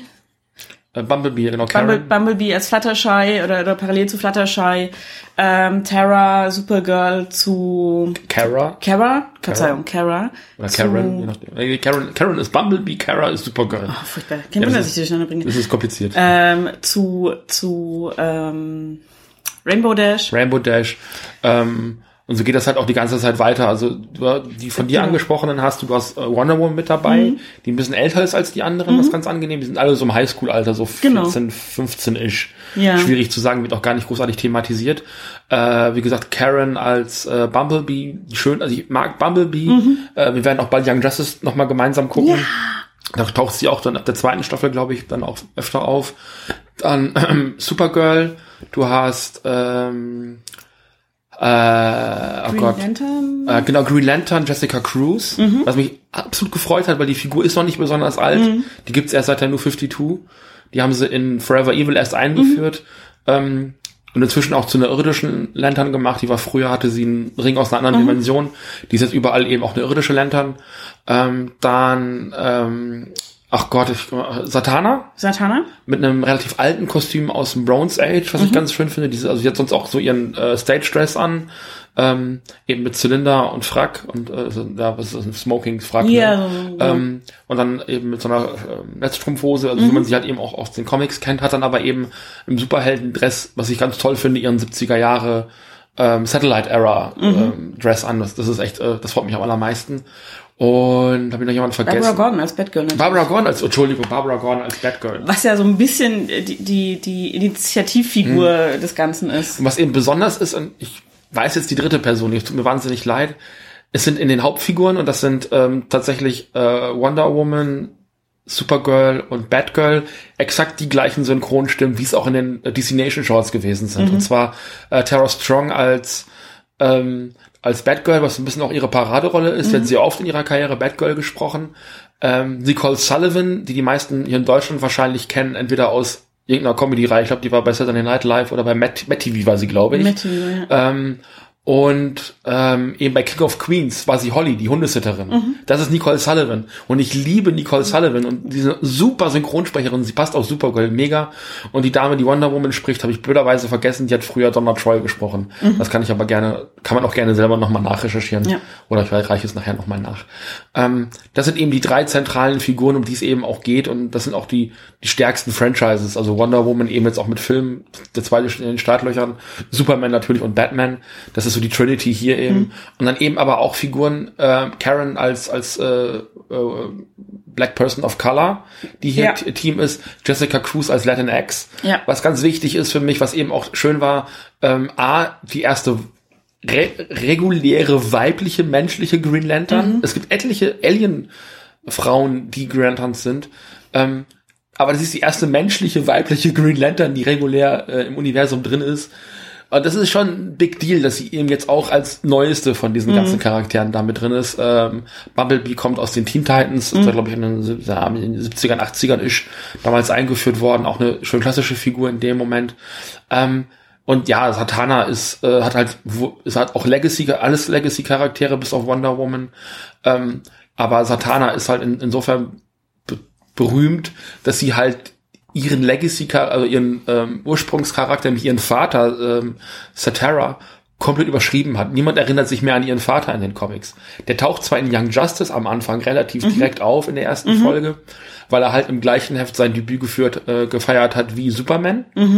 Äh, auch in Action Comics Nummer eins war das erste Satara-Comic. Ähm, aber niemand redet heute mehr über Satara. Also das ist alle nur noch über Satana. Und das, ist, das macht, das ist, das macht diese Zusammenstellung so gut. Und das sind so verschiedene Typen. Und es ist so, es sind kurze Episoden von acht, neun, zehn Minuten, ähm, die mir oft auch ein bisschen zu schnell rum sind. Ja. Weil ich hätte einfach mehr, ich würde einfach gerne mehr Zeit mit diesen Figuren verbringen. Aber es ist so alles auf den Punkt und es ist nicht nur auf Kämpfen ausgelegt. Es ist, Es ist halt auch völlig ah. drüber. Also großartig ist diese, ich weiß gerade nicht, ob das eine von diesen Shorts-Folgen ist, die wir auch immer Genau. gucken. Ähm, aber ich glaube, das war die lange Folge, wo Supergirl auf die magischen Kaninchen von Satana aufpassen soll. Äh, Und das äh, eskaliert einfach. ähm. Adventures in Bunny Sitting heißt die Yeah. Folge auch noch passenderweise. Und es eskaliert einfach so herrlich und es ist großartig und es macht Spaß, es ist witzig. Und was ich super schön finde, also ich bin ja im Gegensatz zu dir jetzt keine Comicleserin seit 100 Jahren, äh, nicht mal seit einem Jahr im Prinzip, also gar nicht. Also wenn man, wenn man alles zusammennimmt, hast du vielleicht einen Tag Comics. Ja, das, das, das, das, das.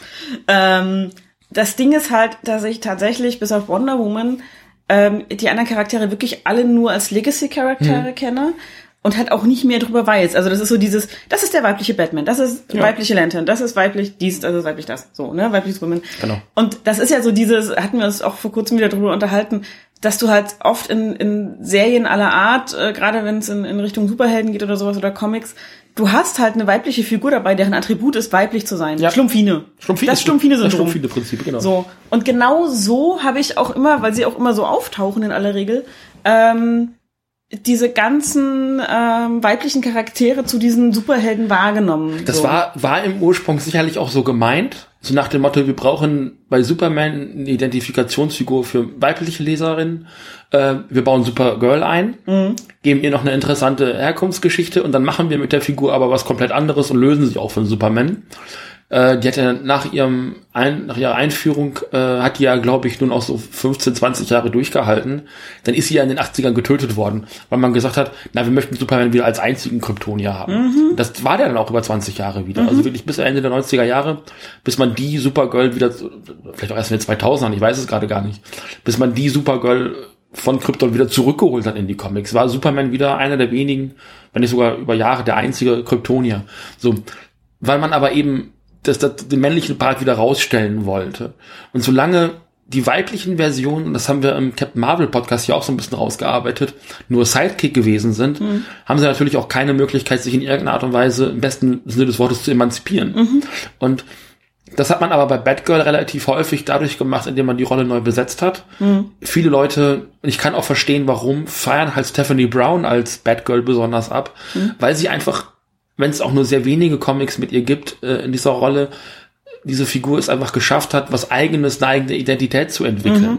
Barbara Gordon ist sicherlich das Batgirl, die halt eben die älteste ist von allen, die ähm, aber dann, ich glaube, das ist, glaube ich, auch nochmal so ein Ding, halt ihre beste Zeit hatte als Oracle, wo sie im Rollstuhl saß ähm, und eben so ein bisschen von hinten das Team geleitet hat, von, also als, als ähm, ja, als Intel praktisch dann geleitet hat. Aber das, das ist so, für mich eigentlich prägend für Barbara Gordon. Gar nicht so ihre, ihre Zeit als, äh, als, als Batgirl.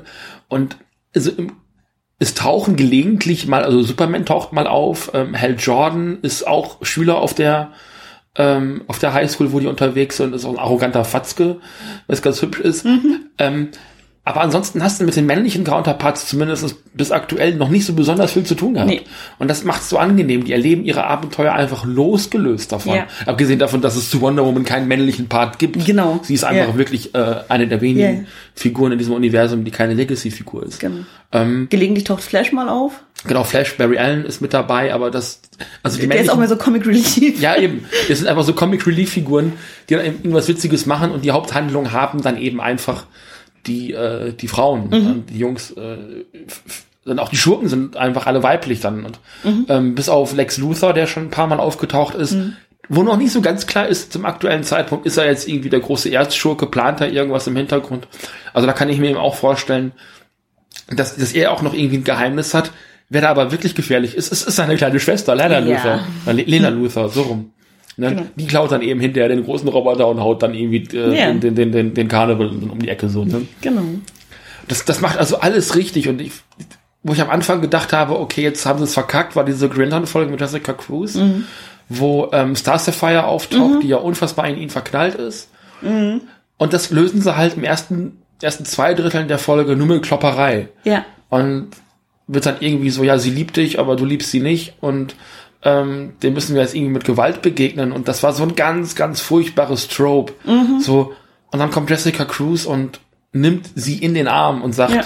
ey, sorry, ist nicht und läuft nicht, reg dich ab, hör auf, uns anzugreifen. Mhm. So, ähm, und löst das eben mit Gefühl und mit Nähe. Und ich, hätte, Ja. ich habe hier gesessen und hatte das ganze Gesicht nass. Ja. Ich konnte nicht Ja. mehr. Ich habe mich so gefreut Ich, und ich geheult. finde äh, Jessica Cruz Green Lantern sowieso großartig, ähm, weil sie halt einfach sagt, sie kloppt sich nicht mit Leuten. Mhm. Sie ist halt diejenige, die mal ein Schutzschild aufbaut oder Leute abschirmt oder irgendwie aus einer Gefahrenzone rausbuxiert. Ähm, sie hat, ich habe keinen Bock auf eure Scheißgewalt, das interessiert mich nicht. Auf der anderen Seite hast du Kara, Supergirl, die halt erstmal auf alles drauf Ja. schaut.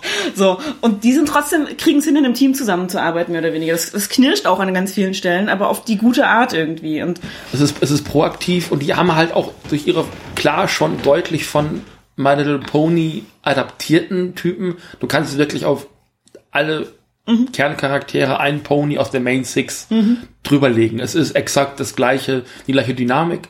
Ähm, das passt aber. So, so eine Karen, die sich eben als verwandelt als Superheldin in eine kleine Hummel, eine Bumblebee, wo sie halt klein wird und sich wegducken kann.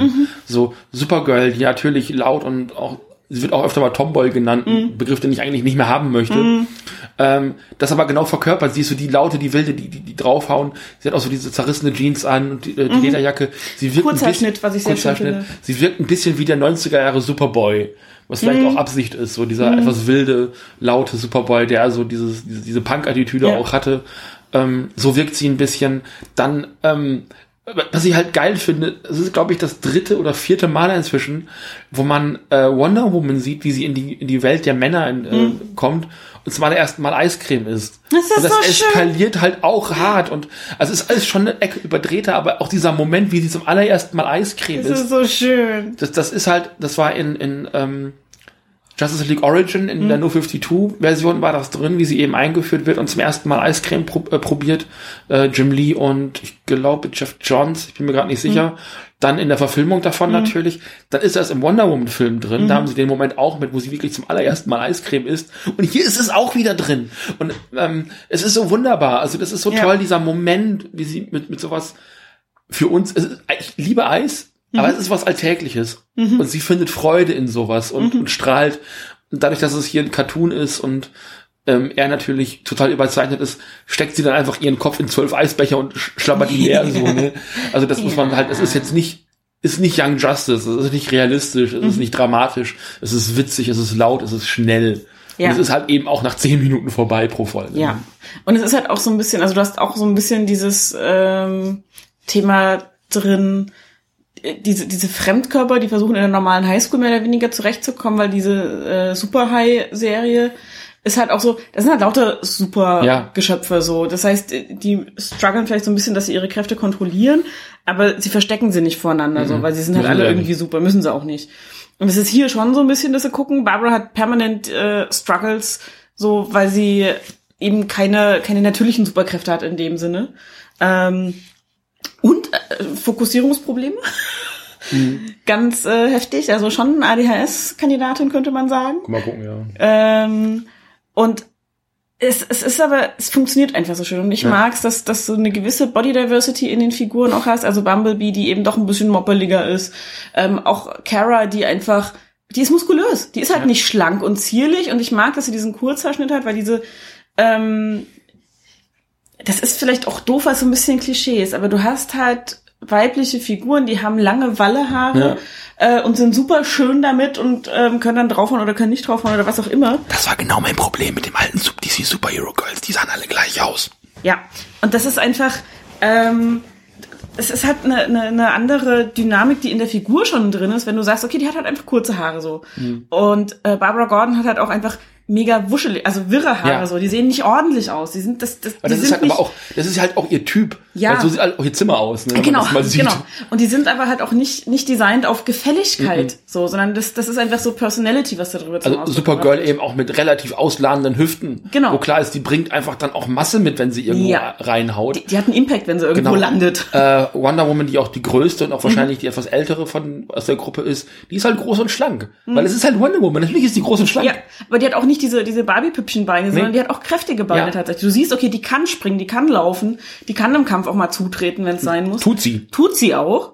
Äh, die teilt halt auch richtig aus, weil es nicht so dieses Überschlank ist. Ja. Barbara Gordon ist schlank, Ja. weil die schnell und wendig und klein ist. Und die fährt dann gegebenenfalls eben mit dem Roller irgendwo hin, Genau. den sie halt auch hat, weil sie eben kein, A, kein Bettmobil hat und eben auch als eine der wenigen der Gruppe nicht fliegen kann. Genau. So, ne? Genau. Alle anderen können es eben. Genau, und äh, Satana, das finde ich aber auch stimmig, hat halt schon eine Figur, wie du sie von diesen Assistentinnen von Zauberern auf der Bühne kennst und erwartest. Mhm. So diese Sanduhr so ein bisschen auch. Ja, genau, so ein ne? bisschen diese Sanduhr und sie bewegt sich auch so ein bisschen eleganter. Also es ist am ehesten so die Rarity aus Ja. dem äh, My Little Pony Universum.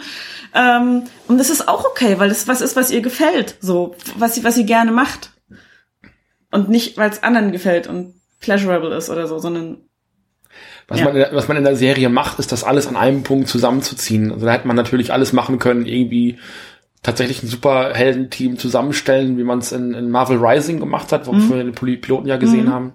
Noch nicht mehr leider. Ähm, da stellt man ja tatsächlich dann mit, mit Geheimbasis, hast du nicht gesehen, äh, ein Team zusammen. Das ist da aber auch relativ einfach, weil alles im Marvel-Universum im Grunde genommen in New York stattfindet.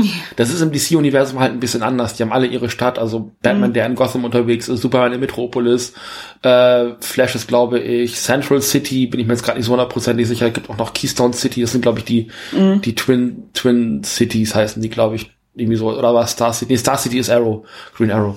Ähm, aber sei es drum ähm, die ziehen das hier alles in Metropolis zusammen, kommen halt eben alle auf diese Schule, ähm, um eben aber dann gelegentlich auch relativ kurz, es ist jetzt nicht so, dass sie da stundenlang äh, unterwegs sind, so ein Highschool-Setting, auch so eine Highschool-Dynamik eben reinzubringen, weil du brauchst einfach einen Ort, wo sich Kinder regelmäßig treffen. Und wenn du sie nicht nachmittags in die Mall schicken möchtest, wie es ja bei den Wochenendkids gemacht wird, wo es aber im Universum auch Sinn macht, dass sie sich dort treffen in ihrer Freizeit, ähm, findet das eben dann, also die Konfrontation, die Interaktion eben in der Schule statt. Das heißt, sie sitzen im Essensraum, im Hintergrund passiert irgendwas. Ein großes Monster greift an und die müssen dann irgendwie kommunizieren oder sowas, ne? mit Handys und Emojis und sowas. Genau. Da wird dann auch schon drauf geachtet, dass alles relativ modern ist.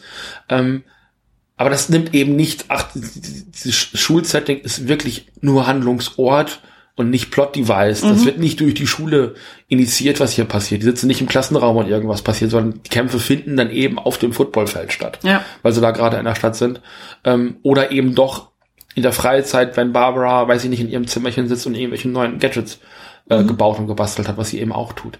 Das sind voll ausgearbeitete Charaktere. Diese äh, sind fünf oder sechs Mädels, sind glaube ich, Sechs. sind sechs, ähnlich wie die Main Six, ähm, die alle ihr natürlich so ein bisschen eine Rolle erfüllen, aber die haben eben Dinge, die sie antreiben, Ängste, die haben, ähm, bringen auch so ein bisschen ihre Rogue Gallery mit. Bis jetzt, also wir haben jetzt so knapp zehn Folgen davon gesehen, wir sind zum aktuellen Zeitpunkt noch nicht gelaufen. Die Serie läuft relativ sporadisch, wie alles bei Cartoon Network. sehr Es schade hat ist. noch nicht so Steven Universe Ausmaß, aber wir warten äh, im Grunde genommen auf neue Folgen. Ähm, es ist, es ist, sie sind einfach eigenständige Charaktere, die Spaß machen und die, die, die Rogues sind halt im Hintertreffen, was das angeht. Da soll jetzt demnächst noch ein bisschen mehr kommen. Ähm, aber so richtig viel hat man da noch nicht gesehen. Also ich habe jetzt neulich Bilder gesehen, wo Harley Quinn dabei ist, die man auch schon kurz gesehen hat. Ähm, wir hatten äh, Cheetah hatten wir in einer relativ imposanten Folge, wo sie auch eine. Origin-Story f- äh, dann eben bekommt. äh, an der ich nur kritisieren muss, dass die Figur selber, also Barbara selber, ähm, doch ein bisschen tiefer greifender, gerade in dem äh, Greg Rucker Run geworden ist. Also Greg Rucker hat dann doch nochmal dafür gesorgt, dass Cheetah ein bisschen mehr Substanz bekommt, als einfach nur irgendwie eine wilde Katzenfrau. Das hatte zuweilen in, im Greg Rucker Run, das war glaube ich der Rebirth Run, äh, hatte zum Teil homoerotische Elemente und das war richtig spannend gelöst. Also Cheetah und Wonder Woman, da hätte man ein bisschen mehr mitmachen können, aber das man hat jetzt auch erstmal nur ihre Origin Story Ja. erzählt und dass man jetzt in Richtung Homoerotik geht, das möchte ich erstmal jetzt so ein bisschen an die Seite schieben in so einer Kindersendung. Ja, ja, ja, ja. ja. Ansonsten, also für mich gibt's da einfach unfassbar wenig zu meckern. Ich genieße jede Sekunde. Mhm. Es gibt äh, wöchentlich bei Cartoon Network beziehungsweise auf dem Ka Kanal, YouTube-Kanal der DC Superhero Girls wöchentlich noch Shorts, Mhm. ähm, die so zweieinhalb Minuten gehen im Schnitt, ähm, die auch noch mal so ein Kurzabenteuer bringen. Mhm. So, die haben dann eher so eine Bugs Bunny äh, Dynamik als äh, eine Story, die wirklich erzählt wird, äh, die wir auch wahnsinnig genießen. Da freue ich mich über jede neue Folge, die da kommt. Äh, die kann man dann tatsächlich legal gucken, ähm, weil das noch nicht in Deutschland läuft natürlich. Und also da freue ich mich auch über jede Episode. Und es ist halt so witzig, weil wenn du den Kanal anguckst auf YouTube, dann merkst du halt, dass sie wirklich bis zum Start der neuen Serie natürlich Kram der alten gezeigt haben. Und wirklich schlagartig mit Beginn der neuen Serie ist das alte einfach wie das alte ist noch da, es ist abrufbar auf dem Kanal, aber es wird totgeschwiegen, so als wenn es nicht existiert, als wenn die wirklich gemerkt hätten, klar, wir müssen das neue irgendwie pushen und featuren. Ähm, die haben auch lange Zeit so einen Dauer-Livestream am Laufen gehabt, wie die diese Shorts immer und immer wiederholt haben. Zum Teil tagelang lief der durch. So, dass, dass man einfach wirklich mit der neuen Serie sich erstmal vertraut machen konnte, bevor man dann sagt, okay, ich schalte dann auch eben bei Cartoon Network oder in der App rein.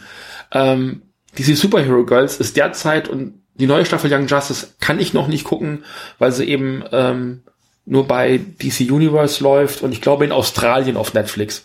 Aber ansonsten läuft sie noch nirgendwo. Ich weiß nicht, wie die neue Staffel Young Justice ist. Aber das, was DC im Moment an Cartoons rausbringt für SuperheldInnen, ist DC Superhero Girls eine der besten, wenn nicht aktuell ohnehin die beste Serie, die die am Start haben. Ja. Das ist der Hammer. Ich, es, es, ich liebe DC Superhero Girls einfach unfassbar. Das ist großartig. Es macht, es macht einfach nur richtig, richtig viel Spaß, das zu gucken.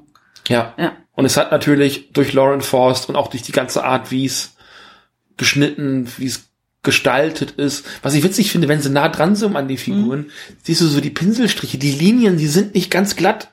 Das sind so, das sind so, das sind so, es hat, die Serie selber hat auch Ecken und Kanten und ist mal laut und es ist noch nicht so ganz, es sind noch erst eine Handvoll Folgen gelaufen zum aktuellen Zeitpunkt, noch nicht so ganz viel Tiefe drin. Aber Steven Universe fing genauso an. Das war am Anfang war das so eine lustig kleine Superheldensendung mit, einem- mit einem männlichen Kern, nicht, nicht Haupt, aber Kerncharakter.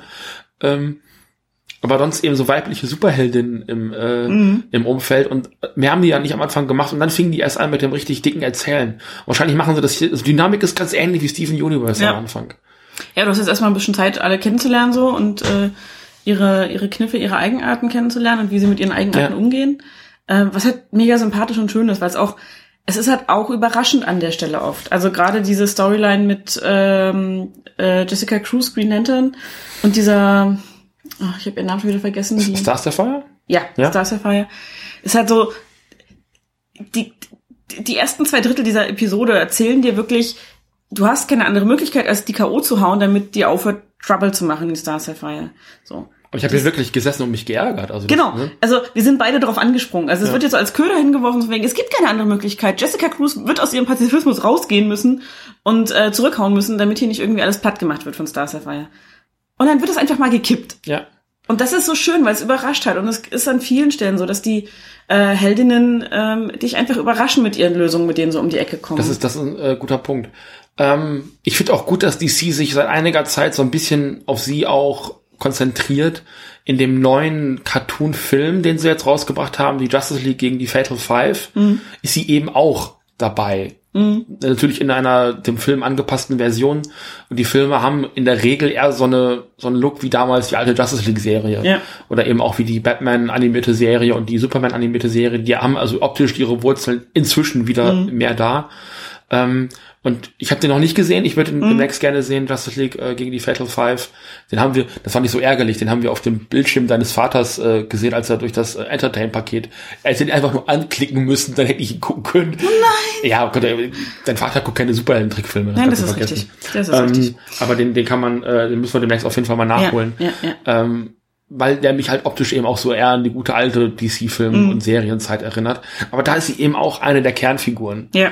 Und hat dann eben auch zusammen mit Simon Bass, dem, dem ersten äh, muslimischen Green Lantern, ähm, jetzt auch in Rebirth lange Zeit äh, eine eigene Serie gehabt und äh, war dann eben da unterwegs. Und das Ja. ist also, ich finde, dass Jessica Cruz eine der wichtigsten, also neben Kamala Khan sicherlich, und Kamala Khan hat sicherlich noch mal ein bisschen mehr Bass erzeugt außerhalb von Comics. Äh, wir kommen später auch noch mal zu Kamala Khan am Ende der Sendung. Ähm, noch mal ein bisschen mehr Bass erzeugt sicherlich, ähm, aber zusammen mit Kamala Khan ist sie bestimmt eine der wichtigsten neuen Figuren im Superheldenuniversum. Ja. Was ich halt auch finde, einfach bei den ähm, DC Superhero Girls, bei den Figuren und wie sie gezeichnet sind, ist halt ähm, im Vergleich zu dem, was ich aus früheren Verfilmungen und sonstigen kenne, ähm, ich kann mich am ehesten auf Batman und Nebenfiguren berufen, äh, weil ich das am meisten geguckt habe durch die Tim Burton Filme früher und so.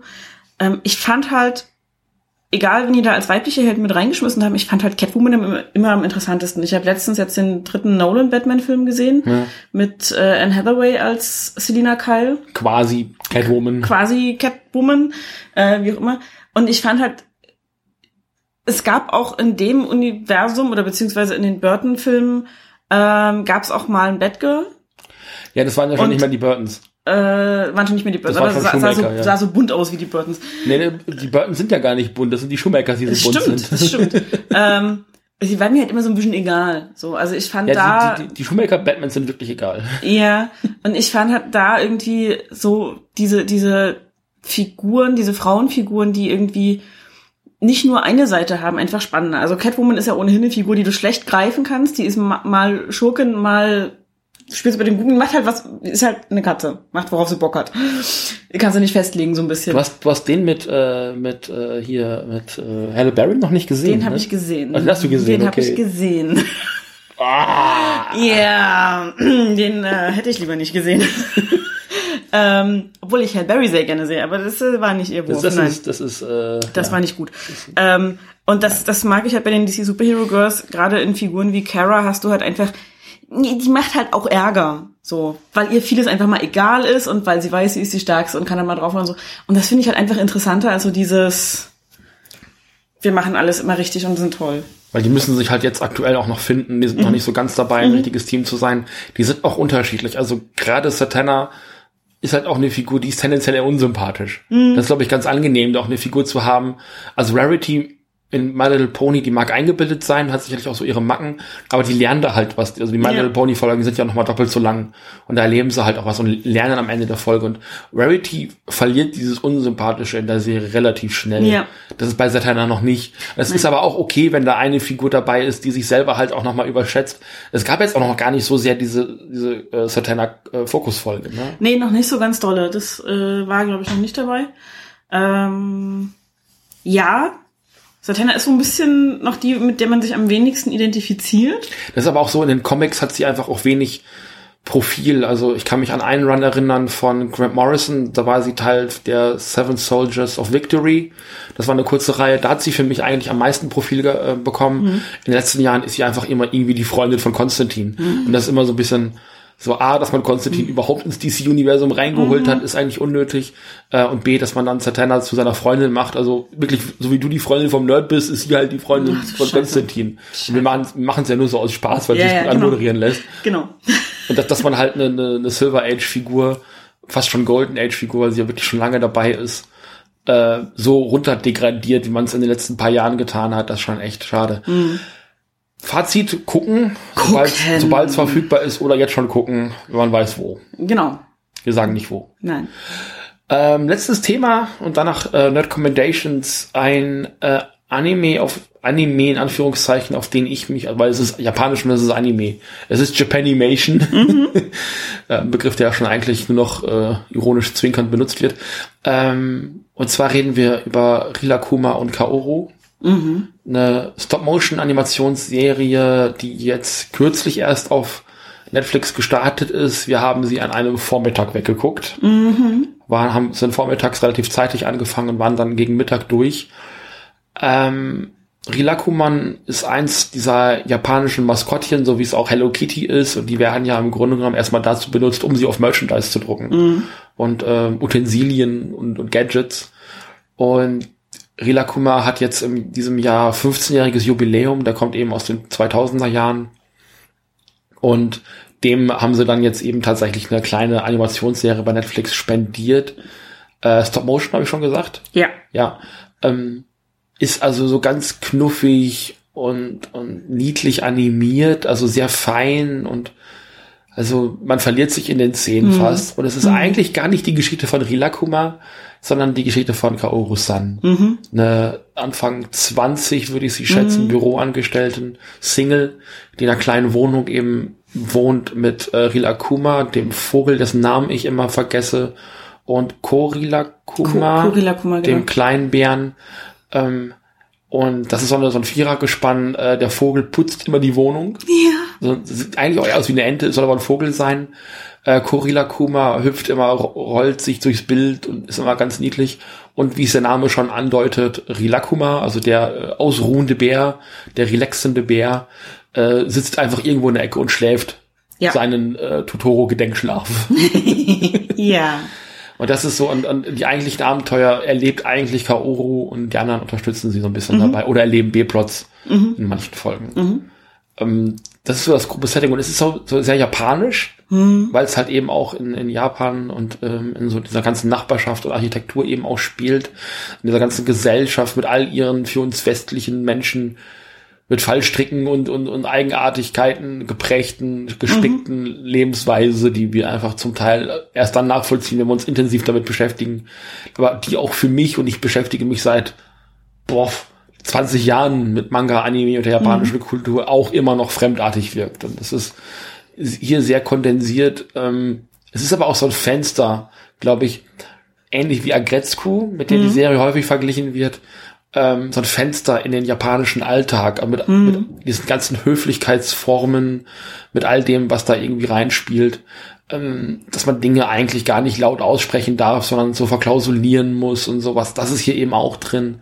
Und dann aber auch, und das ist, glaube ich, was, was man im Westen und auch als junger Erwachsener, ich will mich jetzt nicht mehr als jung bezeichnen, aber auch als ungeübt darin, erwachsen zu sein, als junger Erwachsener auch hier im Westen ganz gut kennt, zu diesem Scheitern im Leben. Ja. Es ist, also Rilakuma ist eine Serie übers Scheitern im Leben, glaube Ja. ich eher. Diese, diese Struggle von, ich, ich bin jetzt nicht mehr Kind meiner Eltern und nicht mehr zu Hause aufgehoben und ich lande aber einfach nicht sofort auf meinen Füßen, Mhm. wenn ich irgendwo hingehe. So. Das ist einfach das, was in, in Kaoru-san ganz viel drin Ja. Ähm, man kriegt dann so nach und nach so ein bisschen die Backstory mit, dass sie vom Land kommt und eigentlich möchte ihre Mutter auch, dass sie da wieder hinzieht, weil die Mutter nicht mit ihrer Schwiegertochter klarkommt. Also Kaoru hat noch einen Bruder und Der ist irgendwie Gurken, Kirschen. Kirschen. Kirschen, Na, ja, ja, die machen äh, Kirschen äh, und Kirschwein und so. Gurken, Gurken war bei, äh, bei Dreadman. Ja, genau. Reiter hat Gurken angebaut. ja. Der, der. Ähm, und äh, Mutter und äh, Frau vom Sohn kommen halt einfach nicht gut miteinander aus am Anfang und deswegen will die Mutter immer, dass die Tochter wieder zurück ins aufs Land kommt Genau. und das ist doch nicht das Richtige für eine Single-Frau da in Tokio und das geht doch alles nicht und so und ähm, Kaoru hat sich halt auch noch nicht so ganz gelöst von diesen kindlichen Freuden. Also die kaufen diese Karpfenfahnen, die ja sehr japanisch sind. Ähm, die machen gerne Picknicks. Sie ist so ein bisschen, ähm, das ist eine sehr schöne, traurige Folge am Anfang auch, wo sie Picknick mit ihren Freundinnen machen will zum Kirschblütenfest und die kommen halt alle nicht, weil die alle irgendwie schon einen Schritt weiter sind beim Erwachsenwerden. Und Kaoru sitzt da da und denkt so, oh, ich kann doch nicht die Einzige sein hier so und hat aber vorher ähm, Rida Kuma und den anderen gesagt, ihr dürft nicht mitkommen zum Picknick. weil da schon so viele Leute sind und ihre, ihr Fazit ist so, bin ich denn die Einzige, bei der sich das Leben nicht verändert hat? Darum bleib ich dabei auf der Strecke. Genau. Und das ist, wir hatten da gestern mit, äh, mit Helge Bezawex äh, vom Nico Café drüber gesprochen, als wir mit dem geredet hatten und der hatte die ersten, also zum aktuellen Zeitpunkt die ersten zwei Folgen gesehen und fand das also auf eine sehr nachvollziehbare Art sehr creepy, was da eigentlich passiert.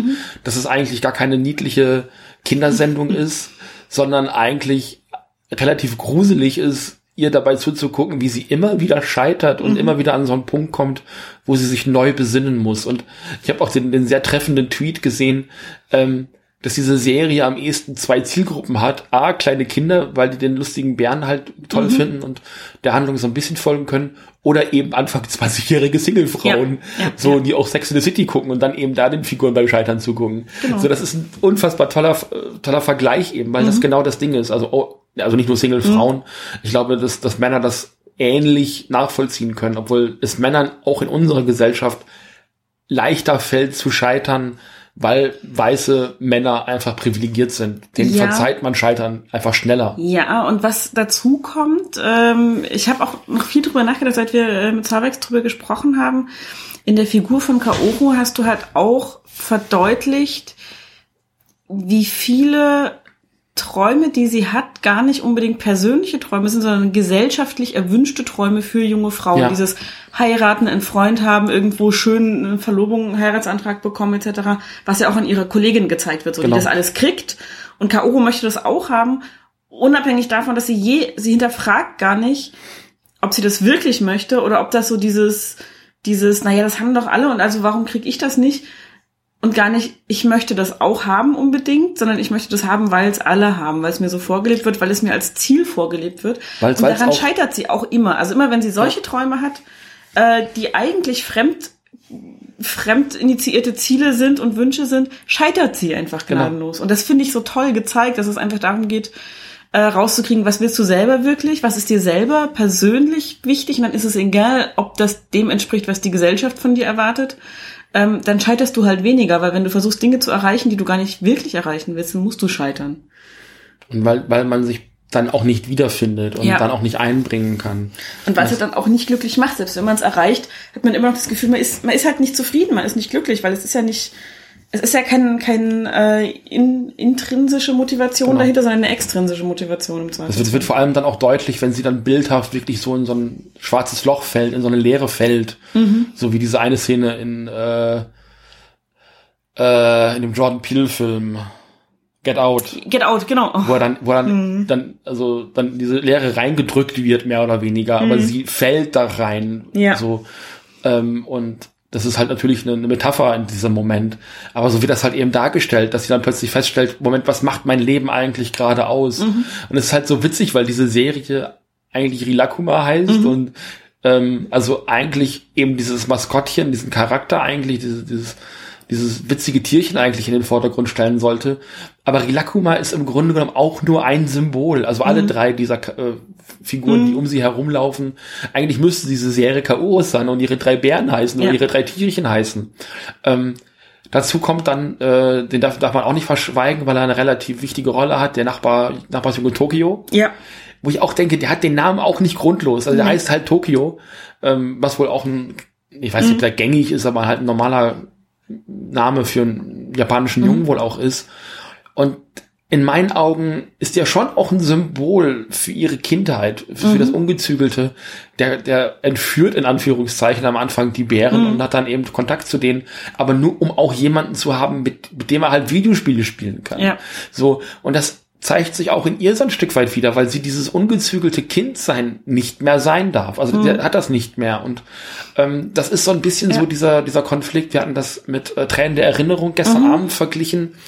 Ähm, diese, diese Frau in der, also ein Ghibli-Film, diese Frau in der Stadt, der den Traum hat, mal irgendwann auf dem Land zu sein und dort zu arbeiten. Und das ist ein Konflikt, der in ihr, in, in Kaoru auch drinne ist. Sie möchte aber lieber in der Stadt sein und nicht bei ihrer Familie auf dem Land, eben wegen Genau. des Konfliktes, dieser, diesen Generationenkonfliktes. Und dabei immer wieder hingezogen wird im Laufe der Serie. Und auch das ist irgendwie Tokio, der Junge, der Ja. dann so diese Stadt darstellt und ähm, alles, was sie eigentlich sein möchte, weiterhin sein möchte, Kind sein möchte und so weiter und so fort. Und, und aber auch so ein bisschen so, ein, so ein, eine kindliche Vorstellung. Also nicht das reale Tokio in dem Sinne, sondern so, wie sie sich's vorgestellt hat, als sie beschlossen hat, dass sie in Tokio leben Genau. möchte. So diese, dieser naive Blick, wie toll das alles ist, wenn man in die Großstadt zieht vom Land und dann hat man da ganz viele Freunde und geht jeden Tag Kaffee trinken und keine Ahnung was. Ähm, so wie es einem ja auch vorgegaukelt wird, dass das Leben in New York ist, wenn man Sex in the City guckt. äh, so ist es halt nicht. Entschuldigung. Würdest du mir für Schuhe einblasen? Nein. Was für Schuhe? Ja, genau. Nein. ähm, und das ist, das ist so, und das, das steckt halt wirklich in diesem Jungen drin, dass, dass da so diese, dieser naive Blick, der dann aber irgendwann weichen muss einer gewissen Realität, die nicht sagt, jetzt ist alles schlecht, sondern einfach realer, so Ja. greifbarer. Es ist nicht so diese, diese, diese bonbonfarbene heile Welt, die man sich idealisiert hat in seinen Vorstellungen, sondern es ist eine reale Welt. Die hat viel Tolles, die hat auch ein paar Sachen, die nicht so toll sind, wie zum Beispiel, dass das Mietshaus, in dem sie wohnen, äh, abgerissen werden soll, weil es alt ist. Ähm, und das, da, da steckt ganz, ganz viel drin. Und Ja. Rila Kuma ist halt, wie du schon sagst, so ein, so ein ähm, wie hast du es gerade genannt? Maskottchen? Ein, nee, ein, ein, Ein Symbol? ein Symbol und gleichzeitig aber auch eine Projektionsfläche so Ja, ein bisschen. ja. Also der ist ganz viel Leinwand für das, was Kaoru möchte und, und wünscht und noch nicht so richtig weiß, dass sie es möchte oder wie sie da hinkommen kann. Und das wird ja vor allem dann auch konterkariert in den Situationen, wo sie scheitert. Also dieses Picknick, wo sie dann eben mit ihren Freundinnen sich treffen möchte, die sagen halt, also sie guckt auf ihr Smartphone und die sagen dann eine um, ums andere ab. Also A, weil sie es vergessen haben, B, weil die eine hat gerade einen Freund und hat dann doch ein Date, die nächste muss arbeiten. So, und sie sitzt dann da und um sie herum so Pärchen und Gruppen innerhalb dieses Blütenregens, was eigentlich ein wunderschöner Moment ist und ist mega verzweifelt. Das war ein herzzerreißender Moment und das ist so dieses, na Moment, eigentlich sollte es mir gerade gut gehen, warum geht's mir gerade nicht gut? Ähm, ich habe mich unfassbar in Rila Kummer wiedergefunden, also weil du sagtest, Ich dich auch. Danke, danke. ähm, weil der natürlich halt eben ausruht, auf der Seite liegt, auf den Arm gestützt und dann so, boah, so vor sich hingeht. Die sprechen auch nicht, die drei. Nee. Die ähm, sind aber in der Lage, sich im Grunde genommen selbst zu versorgen, machen sich dann Honigpfannkuchen und scheitern daran eben auch. Auch das ist ein Symbol für K.O. eigentlich, also dass sie halt, es gibt halt auch, das wirst du bestätigen, manchmal so Tage im Erwachsensein, wo selbst so die ganz basic things einfach nicht funktionieren Ja. und sich mal eben selber Pfannkuchen machen dann auch zum Abenteuer wird. Oh ja. Und das ist so ein Moment eben auch, der, also während äh, K.O. andere Dinge erledigt, denen halt auch schief gehen. So Ja. Also die Pfannkuchen brennen, glaube ich, auch immer an, wenn die gemacht werden in der Serie. Die gelingen nicht ein einziges Mal, Nein, was auch mega sympathisch Geht ist. das Omelette sehr gut. Ähm, und auch Relakuma ist halt so ein Teil von Kaoru. Ja. Weil sie möchte halt manchmal auch einfach die Decke über dem Kopf äh, zuziehen, möchte alles sein lassen, möchte, und das ist so ein, so ein Ding, was in der Figur eben auch drinne ist. Rilakuma ist die einzige Figur von diesen drei Tierchen, die einen sichtbaren Reißverschluss am Rücken hat. Und der kann diese Schale abwerfen. Man sieht aber nie, was drinne ist. Und das ist, glaube ich, auch so ein, so eine, so eine Metapher eben auf, aufs Erwachsensein. Du möchtest halt manchmal einfach alles von dir weisen, das Ding in die Waschmaschine stecken, draußen zum Trocknen aufhängen und alles über dich wegziehen, Ja. äh, die Decke über dich ziehen, um alles drau draußen zu lassen und, und vorbeiziehen zu lassen. Also das ist eine, auf den ersten Blick mega niedliche Kindersendung, aber dann guckst du unter, unter den, unter die Haube Ja. und dann ist da so viel existenzieller Horror drin. Es Ja. ist geil, ich liebe es. Ja, also da, da steckt viel Gruseliges drin, wenn man, Ja. wenn, wenn man das sehen möchte. Es gibt auch eine richtige Gruselfolge. Diese Horrorfilmfolge. Äh, diese, diese ne? Horrorfilmfolge, die ist total schön. Ich habe die mega gefeiert. Ähm, und was halt auch in dieser Picknickfolge so ein bisschen zum Tragen kommt, ist halt, Kaoru ist halt die erste, die den Bären und dem Vogel verbietet, mit zum Picknick zu kommen. Genau. Also sie schließt Leute aus und lässt sie zurück. Und dann wird sie selber zurückgelassen und findet das mega kacke. Und Aber sie lässt halt ihre, sie lässt halt ihre kindliche Seite zurück, Mhm. um dann festzustellen, dass die anderen von ihrer Erwachsenenseite ferngehalten werden.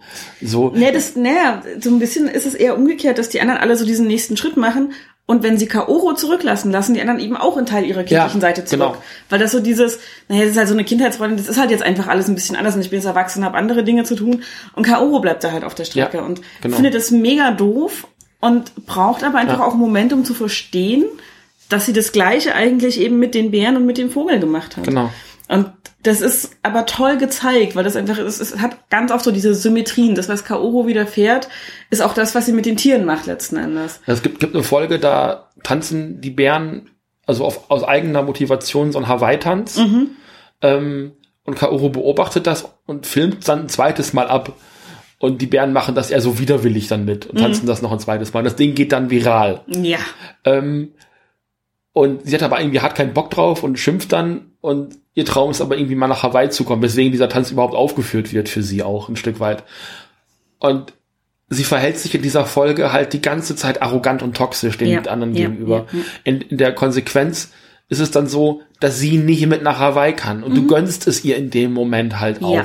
Das ist so ein Moment, wo du denkst, okay, du hast es jetzt auch einfach nicht anders verdient. Genau, du hast es halt selber verbockt. Du hast es selber verbockt und das ist, glaube ich, ein Gefühl, was man auch nachvollziehen kann. Ja. Wie oft hat man das Gefühl zu scheitern und dann hinterher dazu sitzen im Rückblick und festzustellen, na, eigentlich bin ich selbst dran schuld. Mhm. Und es ist so, also, wie sagt man im Amerikanischen, Punch is not äh, near to home oder irgendwie wie heißt dieser Begriff? Ah, ich weiß es gerade auch nicht. also, dass es halt wirklich nah an der eigenen Erfahrung ist. Mhm. Und das ist so, also viel davon ist einfach unfassbar gemein, weil man da so sitzt und denkt, ey, hört auf, ihr habt doch hier eine Kamera aufgestellt, geht nach Hause. Ja, es ist tatsächlich, also diese Hawaii-Folge ist auch wirklich schlimm, weil Ja. ihr Wunsch nach Hawaii zu kommen wird initiiert dadurch, dass ihre Kollegin in Hawaii einen Heiratsantrag von Genau. ihrem Mann, von ihrem Freund bekommen hat, so. Und sie kommt dann wieder und erzählt das allen und sagt auch, dass sie kündigen wird und hat allen irgendwie was mitgebracht und sie kriegt halt so Macadamia-Nüsse und Schokolade und aus irgendeinem Grund ist sie damit schon unzufrieden. ja. Und man versteht nicht so ganz, warum. Hallo, Macadamia-Nüsse sind einfach mega geil, wenn da noch Schokolade drum ist. Ja, wobei, weil sie, glaube ich, zusammen mit ihrem ekligen Chef Ja. äh, die einzigen sind, die so ein, so ein Geschenk halt kriegen, was aber auch so ein, also viel über ihre Kollegin aussagt, ähm, so dass die halt schon so eine oberflächliche Beziehung Mhm. zueinander haben, aber so richtig weiß die Kollegin dann wohl nicht, was sie ihr schenken soll. Ja. So, das ist auch ein deutliches Zeichen dafür. Also wenn selbst der doofe Chef Ja. halt das gleiche Geschenk kriegt wie sie, dann scheint sich Kaoru da aber auch nicht durch irgendwas Besonderes hervorgetan zu Nee, haben. Hat sie auch nicht. Ne? Und, und dann sitzt sie zu Hause und ist mega traurig und erzählt den Tieren, dass sie halt auch mal nach Hawaii möchte und so. Und dann sagen sie, die wollen auch mitkommen. Und dann sie, nee, ihr dürft nicht mitkommen, ich will da mit meinem zukünftigen Genau. Mann hin. So. Und ihr müsst da gucken, wie er klarkommt und so. Ich nehme euch auf gar keinen Fall mit. So, was halt einfach mega assi ist. Das, ist mega gemein. Also diese Situation auch, und du siehst sie am Tisch sitzen und die anderen drumherum und auch so diese Enttäuschung und diese Ja. Entrüstung dieser Aussage gegenüber. Und das ist, glaube ich, so auch die Stärke. Rila Kuma und die anderen haben nicht großartig Mimik und Gestik, Mhm. aber du merkst es in dem Moment, wie vor den Kopf gestoßen die anderen sind von dieser Aussage. Ja. Und das sch sch schlägt sich dann ja auch negativ auf Kaoru zurück in dem Moment, wo klar wird, sie kann nicht mit Hawaii, nur Ja. nach Hawaii, sondern Tokio geht dann eben genau, mit. weil Tokio ist der Manager dann von den Genau. dreien geworden. Und es war so ein, es war so ein auf der einen Art so ein Haha selber Schuldmoment, aber eben auch so entlarvend und so, Ja. dass du als Erwachsener so den Spiegel vorgehalten gekriegt, so wie oft man zu anderen einfach missgünstig und gemein ist und dafür dann einfach auch die Quittung bekommt. Ja, und oft auch Leute einfach für was wegstößt, was erstmal noch Fiktion ist. Ja. Also weil Kaoru hat halt nicht mal einen Freund, der ihren Heiratsantrag machen könnte in dem Geschweige denn das Geld, um so eine Reise nach Hawaii Genau. irgendwie zu bezahlen. Genau. Und das ist einfach so dieses, ich, ich kann aber jetzt schon sagen, dass ich euch nicht mitnehme, weil ich ziehe eine Fiktion euch vor. Genau. Ich hoffe zwar, dass diese Fiktion irgendwann mal Realität wird, aber es ist noch keine. Und euch als Realität sage ich jetzt aber, dass ich euch nicht haben will. Was ich, was ich spannend finde, ist das Vögelchen, Ja. weil der Vogel halt die ganze Hausarbeit übernimmt und so ein bisschen so diesem Klischee des dieser Hausfrau entspricht. Mhm. So mit diesem Kopftuch und sobald es ein Fleckchen gibt, wird das weggeputzt und weggeordnet. Wie wahnsinnig wird, wenn die Pilze kommen. Die Pilze, wo dann auch die Pilze sind natürlich ein, Ja. äh, eine Metapher auf Unordnung und, und, und, und Dreck, der sich in der Wohnung einfach stapelt und dann essen sie am Ende die Pilze, oh Gott. Ähm, und alles ist halt irgendwo ein Teil ihrer Persönlichkeit. Also, es- wie gesagt, ich, ich finde die Bezeichnung klar, weil Rila Kuma ähm, so das Zugpferd ist, so wie es ja auch Agretzko. Agretzko ist ja auch eine extra für ein, ein, ein Merchandise-Aspekt gestaltete Figuren. So ähnlich ist es ja eben bei Rila Kuma auch. Das ist eine andere Firma, die dahinter steckt. Den Namen gerade Sanex heißt die, glaube ich, oder irgendwie sowas. Im, Im Falle von, äh, von Agretzko ist es eben tatsächlich Sanrio, die auch eben mit Hello Kitty ganz berühmt und Gudetama ist, glaube ich, auch von Sanrio. Dieses traurige, niedergeschlagene Ei. Ähm, äh, dieses Spiegelei eben so. Das ist so, also trotzdem das eben so eine, ja, es ist ja nicht mehr als der Obi-Biber im Grunde genommen, aber dass sie das hingekriegt haben, damit eben so eine Tiefe, vielleicht interpretieren wir auch viel zu viel rein, aber dafür ist es auch zu offensichtlich einfach Ja.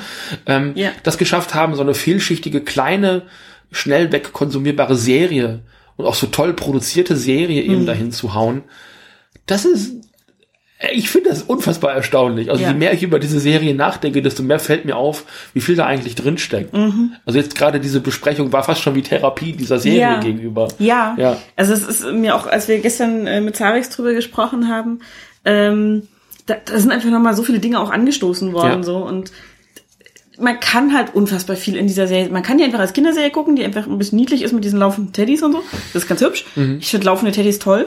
Große, knuddelige Sachen, mag Die ich. sind halt groß und knuddelig und topsen so durchs Bild und Ja. äh, Korila Kuma rollt sich auch immer ab. Das ist so Immer ein kleine. Purzelbäumchen und so, genau. Genau. Das ist total süß. Ja. Und man kann aber halt auch einfach genauer hingucken und sehen, was da alles noch drin steckt. Und das ist eine Menge in dem Fall. Tolle Empfehlung, kann man total Absolut. schnell wegsnacken, die Serie. Absolut. Ist, äh, also da, dafür, dass da so viel drin ist, auch sehr äh, gut wegzugucken. Gut, das sollte zu dem Thema reichen, weil wir haben noch ein bisschen Programm. Ja. Ich habe leider keine Comics geschafft dieses Mal. Letztes Mal habe ich Nerd Commendations versprochen und sie nicht geliefert, weil die Zeit nicht mehr gereicht hat. Ähm, vielleicht machen wir das einfach abwechselnd. Comics, Nerd Commendations. Die Nerd Commendations findet ihr auf Twitter unter dem Hashtag Nerd Commendation, so wie man es schreibt, also wie Recommendation, aber mit einem Nerd vorne dran. Und ähm, ich weiß gar nicht, ob sich noch lohnt, von den der letzten Woche zu sprechen. Dort findet ihr die auf jeden Fall tagesaktuell. Ich guck noch mal rein, ob es irgendwas gibt, was ich ähm, besonders hervorheben möchte. Hm, keine Ahnung. Guck da einfach noch mal selber rein. Der Hashtag Nerd Commendation. Äh, ich fange an mit einer Nerd Commendation. Na, können wir direkt anfangen. Aus dem März, nämlich äh, The Island of Unmade Godzilla Movies Fan Parody Animation ist also für eine Fan-Animation relativ gut animiert. Ähm, das ist, passt da alles gerade in dem Moment, wo die rauskam, dass ähm, es eine Menge nie gemachter Godzilla-Filme gibt. Es gibt eine sehr, sehr interessante Folge von Best Movies Never Made dazu. Das ist ein Podcast, wo es eben über nicht fertiggestellte Filme geht, wo ein Drehbuch gemacht worden ist, wo ein Pitch passiert ist und so weiter und so fort. Und da werden zum Teil auch die Leute eingeladen, die dann über die Drehbücher geschrieben haben oder die hätten Regisseur sein sollen und so weiter und so fort. Und da gibt's eben auch in den frühen Folgen direkt eine Godzilla-Folge. Und diese Animation parodiert eben genau das. Da werden auch die Monster gezeigt, die in den Film hätten ähm, auftreten sollen. Und ähm, das ist mega witzig, geht eine Viertelstunde, ist hammerlustig und kann ich wirklich empfehlen. Links dann auch in den Show Notes. Dann, was zum Aufnahmezeitpunkt noch immer läuft, ihr kennt ihn vielleicht, wenn ihr so ein bisschen auf Animation und Pixel Art steht, wahrscheinlich längst von Twitter, nämlich den Keke, Keke Flipnote. Der hat in Zusammenarbeit mit ähm, Arte oder Arte Concert, Arte Concert, Concert, in dem Fall. mhm. Wie sagt man es auf Französisch? Konzert? Wahrscheinlich. Ver- Vermutlich, vielleicht ist es auch ein ganz anderes Wort, Ja. man weiß es nicht. Ähm, eine Reihe gestartet von wöchent oder wochentäglichen Kurzfilmchen, nämlich äh, die Odyssee der Wüstenmaus Klassik. Ähm, und zwar in der gewohnten Pixeloptik, äh, wie man sie von seinem 3DS kennt, von der App äh, Flipnote. Die heißt tatsächlich so, daher eben auch sein Twitter-Name. Und in dem gleichen Stil, ich hoffe, nicht mit dem 3DS komplett produziert, aber es sieht noch so aus. Ähm, zur Musik, klassischen Musikstücken, weiß ich nicht, weiß nicht, ob die Höhle des Bergkönigs schon dabei war, aber es war was von Carmen mit dabei. Äh, ja, ja, äh, dann von äh, aus Office und Euridike war was Genau. dabei. Ähm, Also ganz irgendwas mit Valkyrenritt, glaube ich, war auch schon dabei. der Wagner, ne, genau. Ja.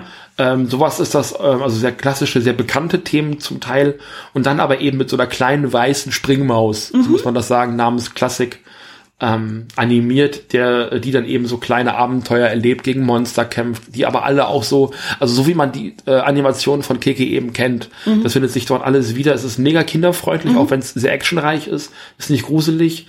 Ähm, und es ist eben auf Französisch und Deutsch im Text, aber in den Folgen selber gibt es keinen, Nee. kein, keine Sprache, kein, kein Text. Ähm, nur halt die Intro-Sequenzen ist, wie man es von Arte gewohnt ist, eben auf Deutsch und Französisch. Genau. Es gibt auch ein Interview mit Keke, ich glaube, auf seinem äh, Kanal, wo er das Ganze nochmal einleitet. Ähm, das ist mittlerweile, glaube ich, zumindest Englisch untertitelt. Da bin ich mir nicht hundertprozentig sicher. Das muss am gleichen Nachmittag noch passiert sein, wo er auf Französisch einleitet. Keke ist, was das angeht, wirklich einer der tollsten Animatoren, ich so Ja. kenne. Ein unfassbar freundlicher, herzlicher, gutmütiger Mensch. Also ich habe folge dem jetzt auch schon seit etlichen Jahren und der hat ganz viel gemacht, hat zusammen mit äh, The Living Tombstone ein Musikvideo gestaltet und so weiter und so fort. Einfach weil er auch so ein, so ein, so ein sehr ansprechenden, lustigen, drolligen, so ein Bouncy, es bounced halt Genau. alles und wackelt Genau. mit so gebogenen Beinchen halt immer so vor sich hin. So Tauben, Tiger, Brote, alles Füchse, bounced. alles, Alles. ganz mega schön gemacht, mega witzig und liebevoll Immer und auch so mit herzlich. Videospielcharakteren, die Mhm. da drin auftauchen oder Anime-Figuren. Also wenn es gerade irgendwie ein Meme gibt, du kannst drauf an, an dem Abend gibt's auch noch eine Zeichnung oder Mhm. Ja. eine Animation von Kiki dazu. Ja. Und das eben in was Eigenständiges, eben auf Arte laufenden, auf dem YouTube-Kanal laufenden Arte-Serie. Genau. Habe ich hier, glaube ich, die Playliste auch irgendwo, die gucke ich dann, suche ich dann noch mal raus. Genau. Äh, Klassik als Hinweis, wenn ihr es nur hört und nicht irgendwie was dazu lest, weil ihr es im Auto hört mit 2K, also vorne K, hinten K. Genau. Nicht, nicht Englisch mit C, sondern Auch im französischen Klassik.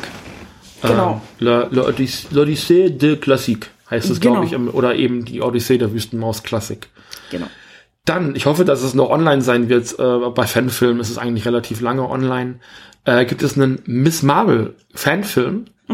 Äh, Kamala Khan No Normal. Gibt es einen Kurzfilm, der relativ akkurat im Grunde genommen die ersten 20 Minuten ihres noch nicht existierenden Kinofilms präsentiert. Ich kenne die Comics, auf denen es basiert. Es ist ein Beat-by-Beat Übersetzung ihrer äh, Comic-Geschichte, ihrer Origin-Story bis zu ihrer Verwandlung. Danach geht's nicht weiter, dann gibt's den Cut. Das heißt, so richtig viele Sci äh, Special Effects und Science-Fiction-Elemente gibt's nicht. Aber alleine so diese ähm, Intro-Sequenz von Kamala Khan ist hier perfekt. Also das geht nicht besser. Das ist ein Nonplusultra. Sollte Marvel jemals überlegen, einen Kamala Khan Miss Marvel Solo-Film zu machen, nehmt einfach gleich auch die Darstellerin. Also die ist halt auch perfekt ja, besetzt. Die ist super, die ist großartig. Wir haben hier die Bilder auch nochmal von ähm, Alaras Productions. Ähm, ist auch verlinkt. Ist auch, also meiner Meinung nach nicht so viral gegangen, wie es hätte sein müssen, meiner Meinung nach. Verstehe ich auch nicht, weil es Nee. ist einfach mega toll gemacht. Es ist großartig, es, es, es ist äh, im richtigen Tempo und Ja. es ist alles drin, was man braucht. Also ich kenne ja die Figur noch nicht so lange. Ähm, Wo hast du sie da schon überall gesehen? In dem ähm, Marvel Rising ist sie, glaube ich, mit dabei. ich habe ne? sie in Marvel Rising gesehen. Ähm, ich habe, glaub, du hast mir, glaube ich, irgendwann so, so ein Einzelcomic, ich weiß nicht, ob es ein Fancomic war, oder so zu lesen gegeben. Kann sein. Aber sie taucht ja dann. Und, und du hattest, glaube ich, ein Poster von ihr irgendwo und dann hast du mir mal über sie erzählt. Ja, ich erzähle gerne von ihr, weil sie einfach Genau. wirklich, wir hatten sie Ja. eben schon mal angesprochen, eine der wichtigsten neuen Comicfiguren der letzten zehn Jahre einfach ist. Genau. Ähm, kann ich empfehlen. Und danach wollt ihr einfach mehr. Also das ist, Oh ja. da ist einfach, einfach so viel Potenzial in dieser Figur. Und wenn Disney nicht schlafen sollte, und man hat schon gehört, dass sie irgendwann auch im MCU auftreten soll in irgendeiner Art und Weise, ähm, macht's lustig, macht's goofy, dann sind auch ihre Kräfte. Die hat ja also auf Mr. Fantastic äh, Superkräfte, also eher so ähm, Shapeshifting-Kräfte, macht's vernünftig und macht's nicht so wie, ich habe gehört, in dem Fanforstic-Film, in dem neuesten, soll es ja relativ albern aussehen, wenn er sich äh, lang macht. Also, wenn man das vernünftig aufzieht, sind auch ihre Kräfte nicht, nicht komisch. Ähm, ich würde einfach wünschen, dass Disney mutig genug ist, hinzugehen und zu sagen, hey, wir machen einen Kamala Khan-Film. Dann ähm, von Defunct TV, was ein Spin-off ist von Defunct Land, ähm, der eigentlich über kaputte oder äh, abgebaute äh, Freizeitparks und Freizeitparkattraktionen spricht. Also das, das ist ja wirklich, da wird eine Entwicklung gemacht, da wird geguckt, wie funktioniert der Markt. Das ist ja nochmal ein ganz eigenes Universum und der hat eine Spin-off-Serie. Also die Funk Land selber auch sehr ähm, empfehlenswert, auch einen tollen Podcast dazu. Ähm, die Funk TV geht dann eben um Kinderserien häufig, also meistens eben, die es nicht mehr gibt, warum auch immer. Und der hat im, äh, auch im April eine siebenteilige Reihe gestartet, von der ich aktuell zwei Folgen gesehen habe zu Jim Henson, ähm, The History of äh, Jim Henson. Und da geht's so ein bisschen in den ersten, der ersten Folge um ähm, Sam and Friends, wo eben auch schon die allerersten Muppets ähm, entwickelt worden sind und ähm, dann eben auch Jim Hensons Werdegang. Und wir haben gestern, vorgestern, wann war das? Noch gestern, glaub ich, ja. Gestern, glaube ich, die zweite Folge davon gesehen, ähm, wie es eben auch um die Entwicklung der Sesamstraße ging, Ja. die der Muppet Show ja ein bisschen vorausgeht. Und da geht's auch regelmäßig weiter. Da haben wir jetzt, also bis zum aktuellen Zeitpunkt, zwei Folgen von gesehen. Da freue ich mich auf jede weitere, weil auch Defunct TV ein tolles Format ist. Ähm, gut empfehlen. Ich habe, glaube ich, auch schon mal empfohlen in Nerd Commendations die Folge über den Bär im den großen, großen blauen Haus Ja, was genau. auch ein Jim Henson, eine Jim Henson Produktion ist für Disney damals. Ähm, und da hat er auch den Puppenspieler interviewt, der den Bären gespielt hat in einem stündigen Podcast und das ist also immer toll aufbereitet, selbst wenn es über Serien geht, die hier in Deutschland nicht gelaufen sind, weil es so Spielshows sind oder sowas. Ähm, es wurden aber eben auch beispielsweise Kretz Safari, da haben wir schon mal drüber gesprochen, dass es da eben auch, ähm, oder Suma Bafuma oder irgendwie sowas, keine Ahnung, ähm, diese, auch diese Tiersendung eben, da wurde eben auch drüber gesprochen. Übrigens, der Affe aus Suma Bafuma Babubala Babubala ist jetzt äh, Großmutter geworden. Also, das haben wir neulich äh, gesehen. Ja. Also der, der äh, Affe von den Kretz, dieser kleine, was ist das, dieser Äffchen da, dieses Totenkopfäffchen, ist es ein Totenkopfäffchen? Ich weiß es gerade glaube, gar nicht. ja. So ein, es ist kein Herr Nilsson oder Ein Listäffchen ist es, ein glaube ich. Listäffchen. Ich weiß es nicht. Mini- Ich weiß es nicht mehr. Auf jeden Fall ging neulich auf Twitter die Meldung rum, dass äh, davon jetzt der Enkel geboren worden ist, also direkt Heritage zu Kretz. Ähm, hier aber, wie gesagt, Jim Henson und ich bin ja so ein Fan von Puppenspielen schon seit immer und bin ja aufgewachsen, natürlich mit der Sesamstraße, mit der Muppet Show, mit Hallo Spencer, äh, was wir zwischendurch nochmal so ein bisschen nachgucken. Du kennst Hallo Spencer ja auch gar nicht, ne? Also aus früher. Doch. Doch? Ja, Ja. also nicht ohne Grund hieß der die Handpuppe, die wir meinem Bruder jetzt letztens wieder mitgebracht haben, Polly. Gut, nehme ich das zurück. Aber Hallo Spencer wird hier gelegentlich auch nochmal geguckt, weil es ja auch dann Ich kenne es nicht so gut auswendig wie du, weil ich es äh, entweder sehr früh gesehen habe, das heißt meine Erinnerung daran es ist nie oder- zu spät für Hallo Spencer. Nein, nein, nein, nein. Ich meine, ich war so jung, dass ich, dass meine Erinnerungen überlagert wurden oder so. Ja, dann holen wir das. Deswegen. Es gibt ja etliche Folgen auf YouTube, Ja. äh, halbwegs legal. Ja. Wobei der Macher von Hallo Spencer da auch nicht so ganz sicher zu sein scheint. Er macht's halt einfach, weil es auch keinen Schwanz mehr interessiert. Ähm, weiter geht's mit äh, Toy Galaxy, ähm, der sonst eigentlich eher über Spielzeug redet. Ähm, der hat aber auch eine Reihe The History of. Und der hat eine sehr interessante Folge gemacht zu Captain Planet, The History and Leg äh, Lasting, Lasting Legacy of Captain Planet. Eine Figur, die, glaube ich, die meisten von uns aus ihrer Kindheit tatsächlich kennen, weil es auch im RTL-Kinderprogramm samstags morgens sehr intensiv lief. Und der arbeitet dort eben heraus, wie diese Figur und mit welchen Zielen diese Figur eben auch äh, produziert worden ist. Und das hat wirklich, also wir möchten Kindern beibringen, über Klimaschutz, über äh, Umweltschutz nachzudenken und verpacken das in eine lustig lockere Superheldensendung. Und es ist doch ein bisschen mehr. Und was mich an der, äh, da kann ich schon mal so ein bisschen spoilern, an der ganzen Sache so ein bisschen auch äh, überrascht hat, ist, dass es diese Captain Planet Foundation bis heute gibt. Also diese Umweltorganisation, die Geld sammelt und dann auch investiert und spendet.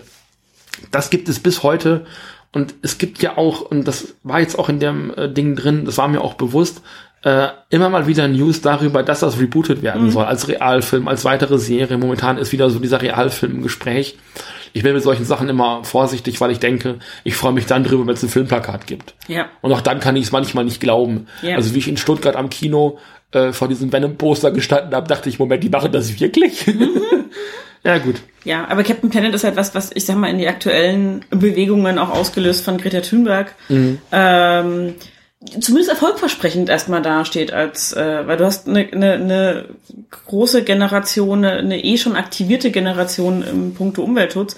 Wenn du jetzt noch einen Umweltschutzhelden ins Kino bringst, ich glaube, das fänden manche ganz gut. Ich fände das, also es gäbe wahrscheinlich keinen besseren Moment als jetzt, Ja, aber da kommen sie wahrscheinlich nicht mehr hin. nee. Ähm, aber ich weiß nicht, ob ich das noch mal raussuchen kann. Es gibt ein schönes äh, Treatment von Bob Chipman, der vor vielen Jahren schon so sein äh, seine Synopsis für einen Captain Planet Realfilm geschrieben hat. Den fand ich sehr, äh, diesen Artikel fand ich sehr toll.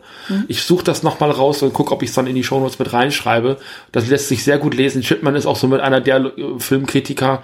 Ich gucke ihn nicht häufig und ich bin auch manchmal anderer Meinung als er. Ähm, aber obwohl der eigentlich rüberkommt wie so ein dicker rantender, äh, alles ist scheiße, was Popkultur macht, Nerd, hat er doch relativ guten Blick auf Dinge. Also ähm, Chipman ist, glaube ich, so, hat wahrscheinlich auch seine eigene Leiche im Keller, so wie jeder eigentlich. Ähm, aber Chipman ist, glaube ich, so einer von den doch etwas wacheren Filmkritikern. Also ich nehme ihn zumindest so wahr, wenn ich ihm auch nicht wirklich so akribisch folge wie manchen anderen. Also so Patrick H. Willems, der ist mir dann doch ein bisschen näher. Ähm, ein letztes habe ich noch, auch aus dem äh, Mai, April, das kommt glaube ich aus dem April, aber gesehen haben wir es erst gestern oder vorgestern. Ähm, und zwar Mushroom and the Forest of the World.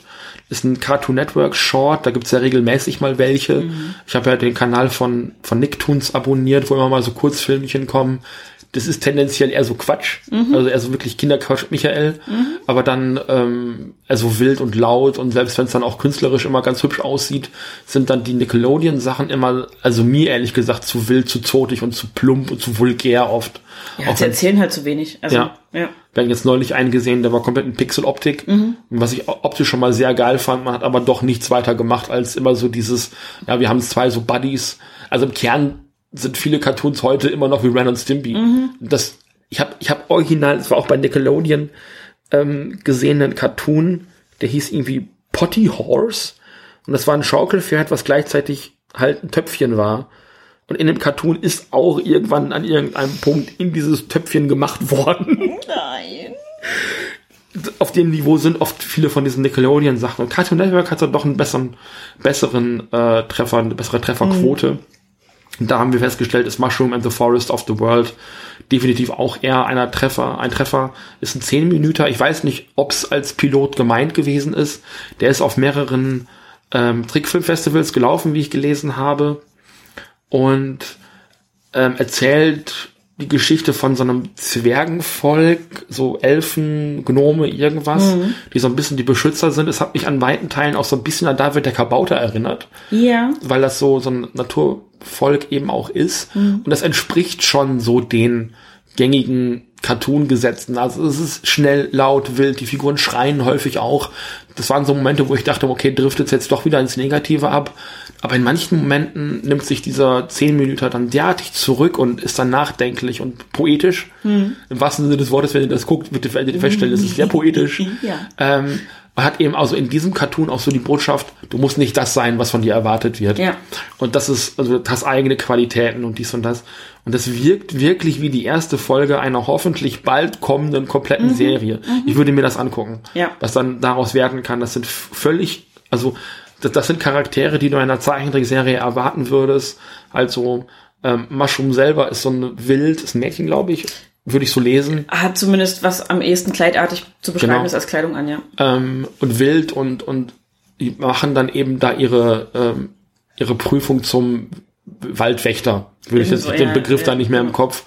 Und das geht halt nicht nicht so nicht so ab, wie sich das vor allem ihr Sidekick so ein bisschen Mhm. ähm, wünscht. Also Sidekick ist da auch männlich. Also ich fände es auch interessant, dass die Heldin in dem Fall erstmal, ich würde so weiblich lesen, da unterwegs ist und ähm, halt einen männlichen Sidekick hat und also der ist eher so auf Sicherheit ähm, und, und By the book. Do it by the book. do it by the book genau äh, bewahrt und und möchte auch diese Prüfung schaffen und so wie Mushroom die ganze Sache angeht, sieht er sich da schon auf der Verliererseite, aber die beiden finden in diesem Cartoon halt eben einen Weg, ihre Prüfung zu lösen ähm, und die volle Punktzahl zu bekommen, ohne jetzt den gängigen Weg zu nehmen und das zu machen, was alle anderen machen und trotzdem zum Erfolg zu führen, trotzdem dabei jemandem zu helfen. Und ich glaube, das ist seit Infinity Train, was ja dieses Jahr hoffentlich mal irgendwann ansteht, ähm, seit Infinity Train. Und ich glaube 12 Forever, was auch bei Netflix irgendwann kommen soll, das vielversprechendste, was ich seit langem als Cartoon-Pilot gesehen Ja. habe. Und ähm, wenn es als Pilot, es ist nicht als Pilot gemeint, es ist halt ein einzelner Kurzfilm. Ich würde mir wünschen, es passiert mehr damit. Ja. Und deswegen tue ich alles, damit das Ding gepusht wird. Und also das hat, das hat mich verzaubert im wahrsten Sinne des Wortes. Es ist richtig schön. Ja. Es hat halt eine perfekte Mischung auch, wie du schon sagtest, aus wild und laut und bunt und gleichzeitig aber eben auch ähm, empathisch und einfühlsam und nachdenklich und mit ruhigen Tönen drin und ähm, nimmt aber seine Figuren auch ernst. Also dieser Sidekick ist halt auch nicht so, dass du dich über den lustig machst, sondern du kannst es nachempfinden. So, der will halt auch, ähm, ihm ist klar, diese Ausbildung, die die da alle durchlaufen, dient halt letzten Endes dazu, dass sie besser diesem Wald dienen können und Genau. den Geschöpfen darin. Und das möchte er gerne. Und äh, Mushroom ist halt, die möchte das auch. Die ist auch super engagiert, aber die ist halt auf, dem, auf der kreativen Seite unterwegs, sage ich mal. Und denkt auch um Ecken und da kommst Ja. du erstmal nicht drauf. Ja.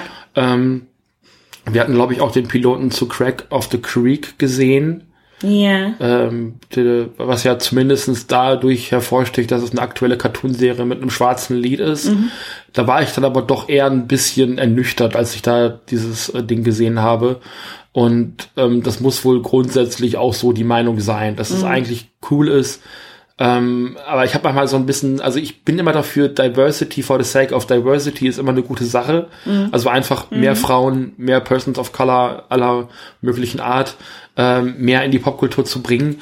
Aber wenn ich das dann wegnehme und alles, was übrig bleibt, halt nur weiter wieder so ein 0815-Cartoon Ja. ist, dann denke ich, okay, da hätte man sich vielleicht doch noch mal ein bisschen mehr mit anstrengen können. Ne? Also da denke ich, hat, da da hat äh, Danger and X zum Beispiel ein paar Sachen viel besser gemacht. Ja. Mit Milo, die eine Non-Binary-Figur ist. Ähm, und ähnliches, wo einfach klar ist, okay, das ist auch weird und laut und wir hatten ja so die erste Folge so ein bisschen Einstiegsschwierigkeiten. Ähm, Wir haben, glaube ich, mehrere Folgen gesehen und wollten dann nicht weiter gucken bei genau, und dann, und dann hieß es, ihr müsst mindestens bis zum Milo gucken. Und das haben wir dann getan und wir waren auch äh, dann sehr froh, dass wir die gesamte Serie gesehen haben. Und es ist halt so dieses, ja, Diversity ist immer eine gute Sache, Representation ist wichtig, unterstütze ich, aber dann müsst ihr dafür nicht, also es kann nicht so viel von eurer Kre Kreativität einfordern, diversen Cast dahin zu stellen, dass ihr keine vernünftige, interessante Story mehr bauen könnt. Und das, das war ist in vielen Cartoons und Filmen leider so ein bisschen mein, mein, mein Stolperstein, über Ja. den ich oft stolpere, wenn ich dann drüber nachdenke, okay, toll, dass es jetzt auch mal wieder mehr Science Fiction mit Frauen gibt und dies und das. Aber dann nimmst du halt das raus und stellst fest, es ist halt wirklich nur platt und, Mhm. und unspektakulär. Also das war so ein bisschen mein Problem mit, war das Arrival, den wir gesehen haben? Ja, Ja, den ich dann auch eher so, boah, toll. Ja. ähm, gut, das soll's gewesen sein. Mhm. Hast du noch irgendwas, was du der Welt mitteilen möchtest in dieser Folge? nein. Nein. Dann war's das. Ja, dann Das war sind die- wir fertig. Die Roundup-Sendung für den Monat Juno, für, den, für das Quartal, Zwei. ist das Quartal 2? Ja, genau. Ja. Quartal 2 2019. Genau.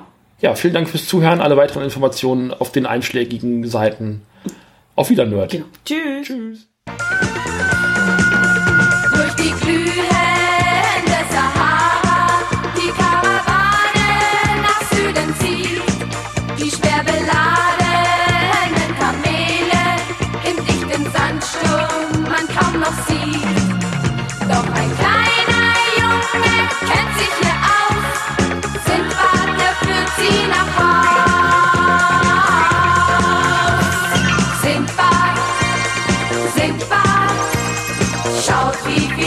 dieses Kind hat.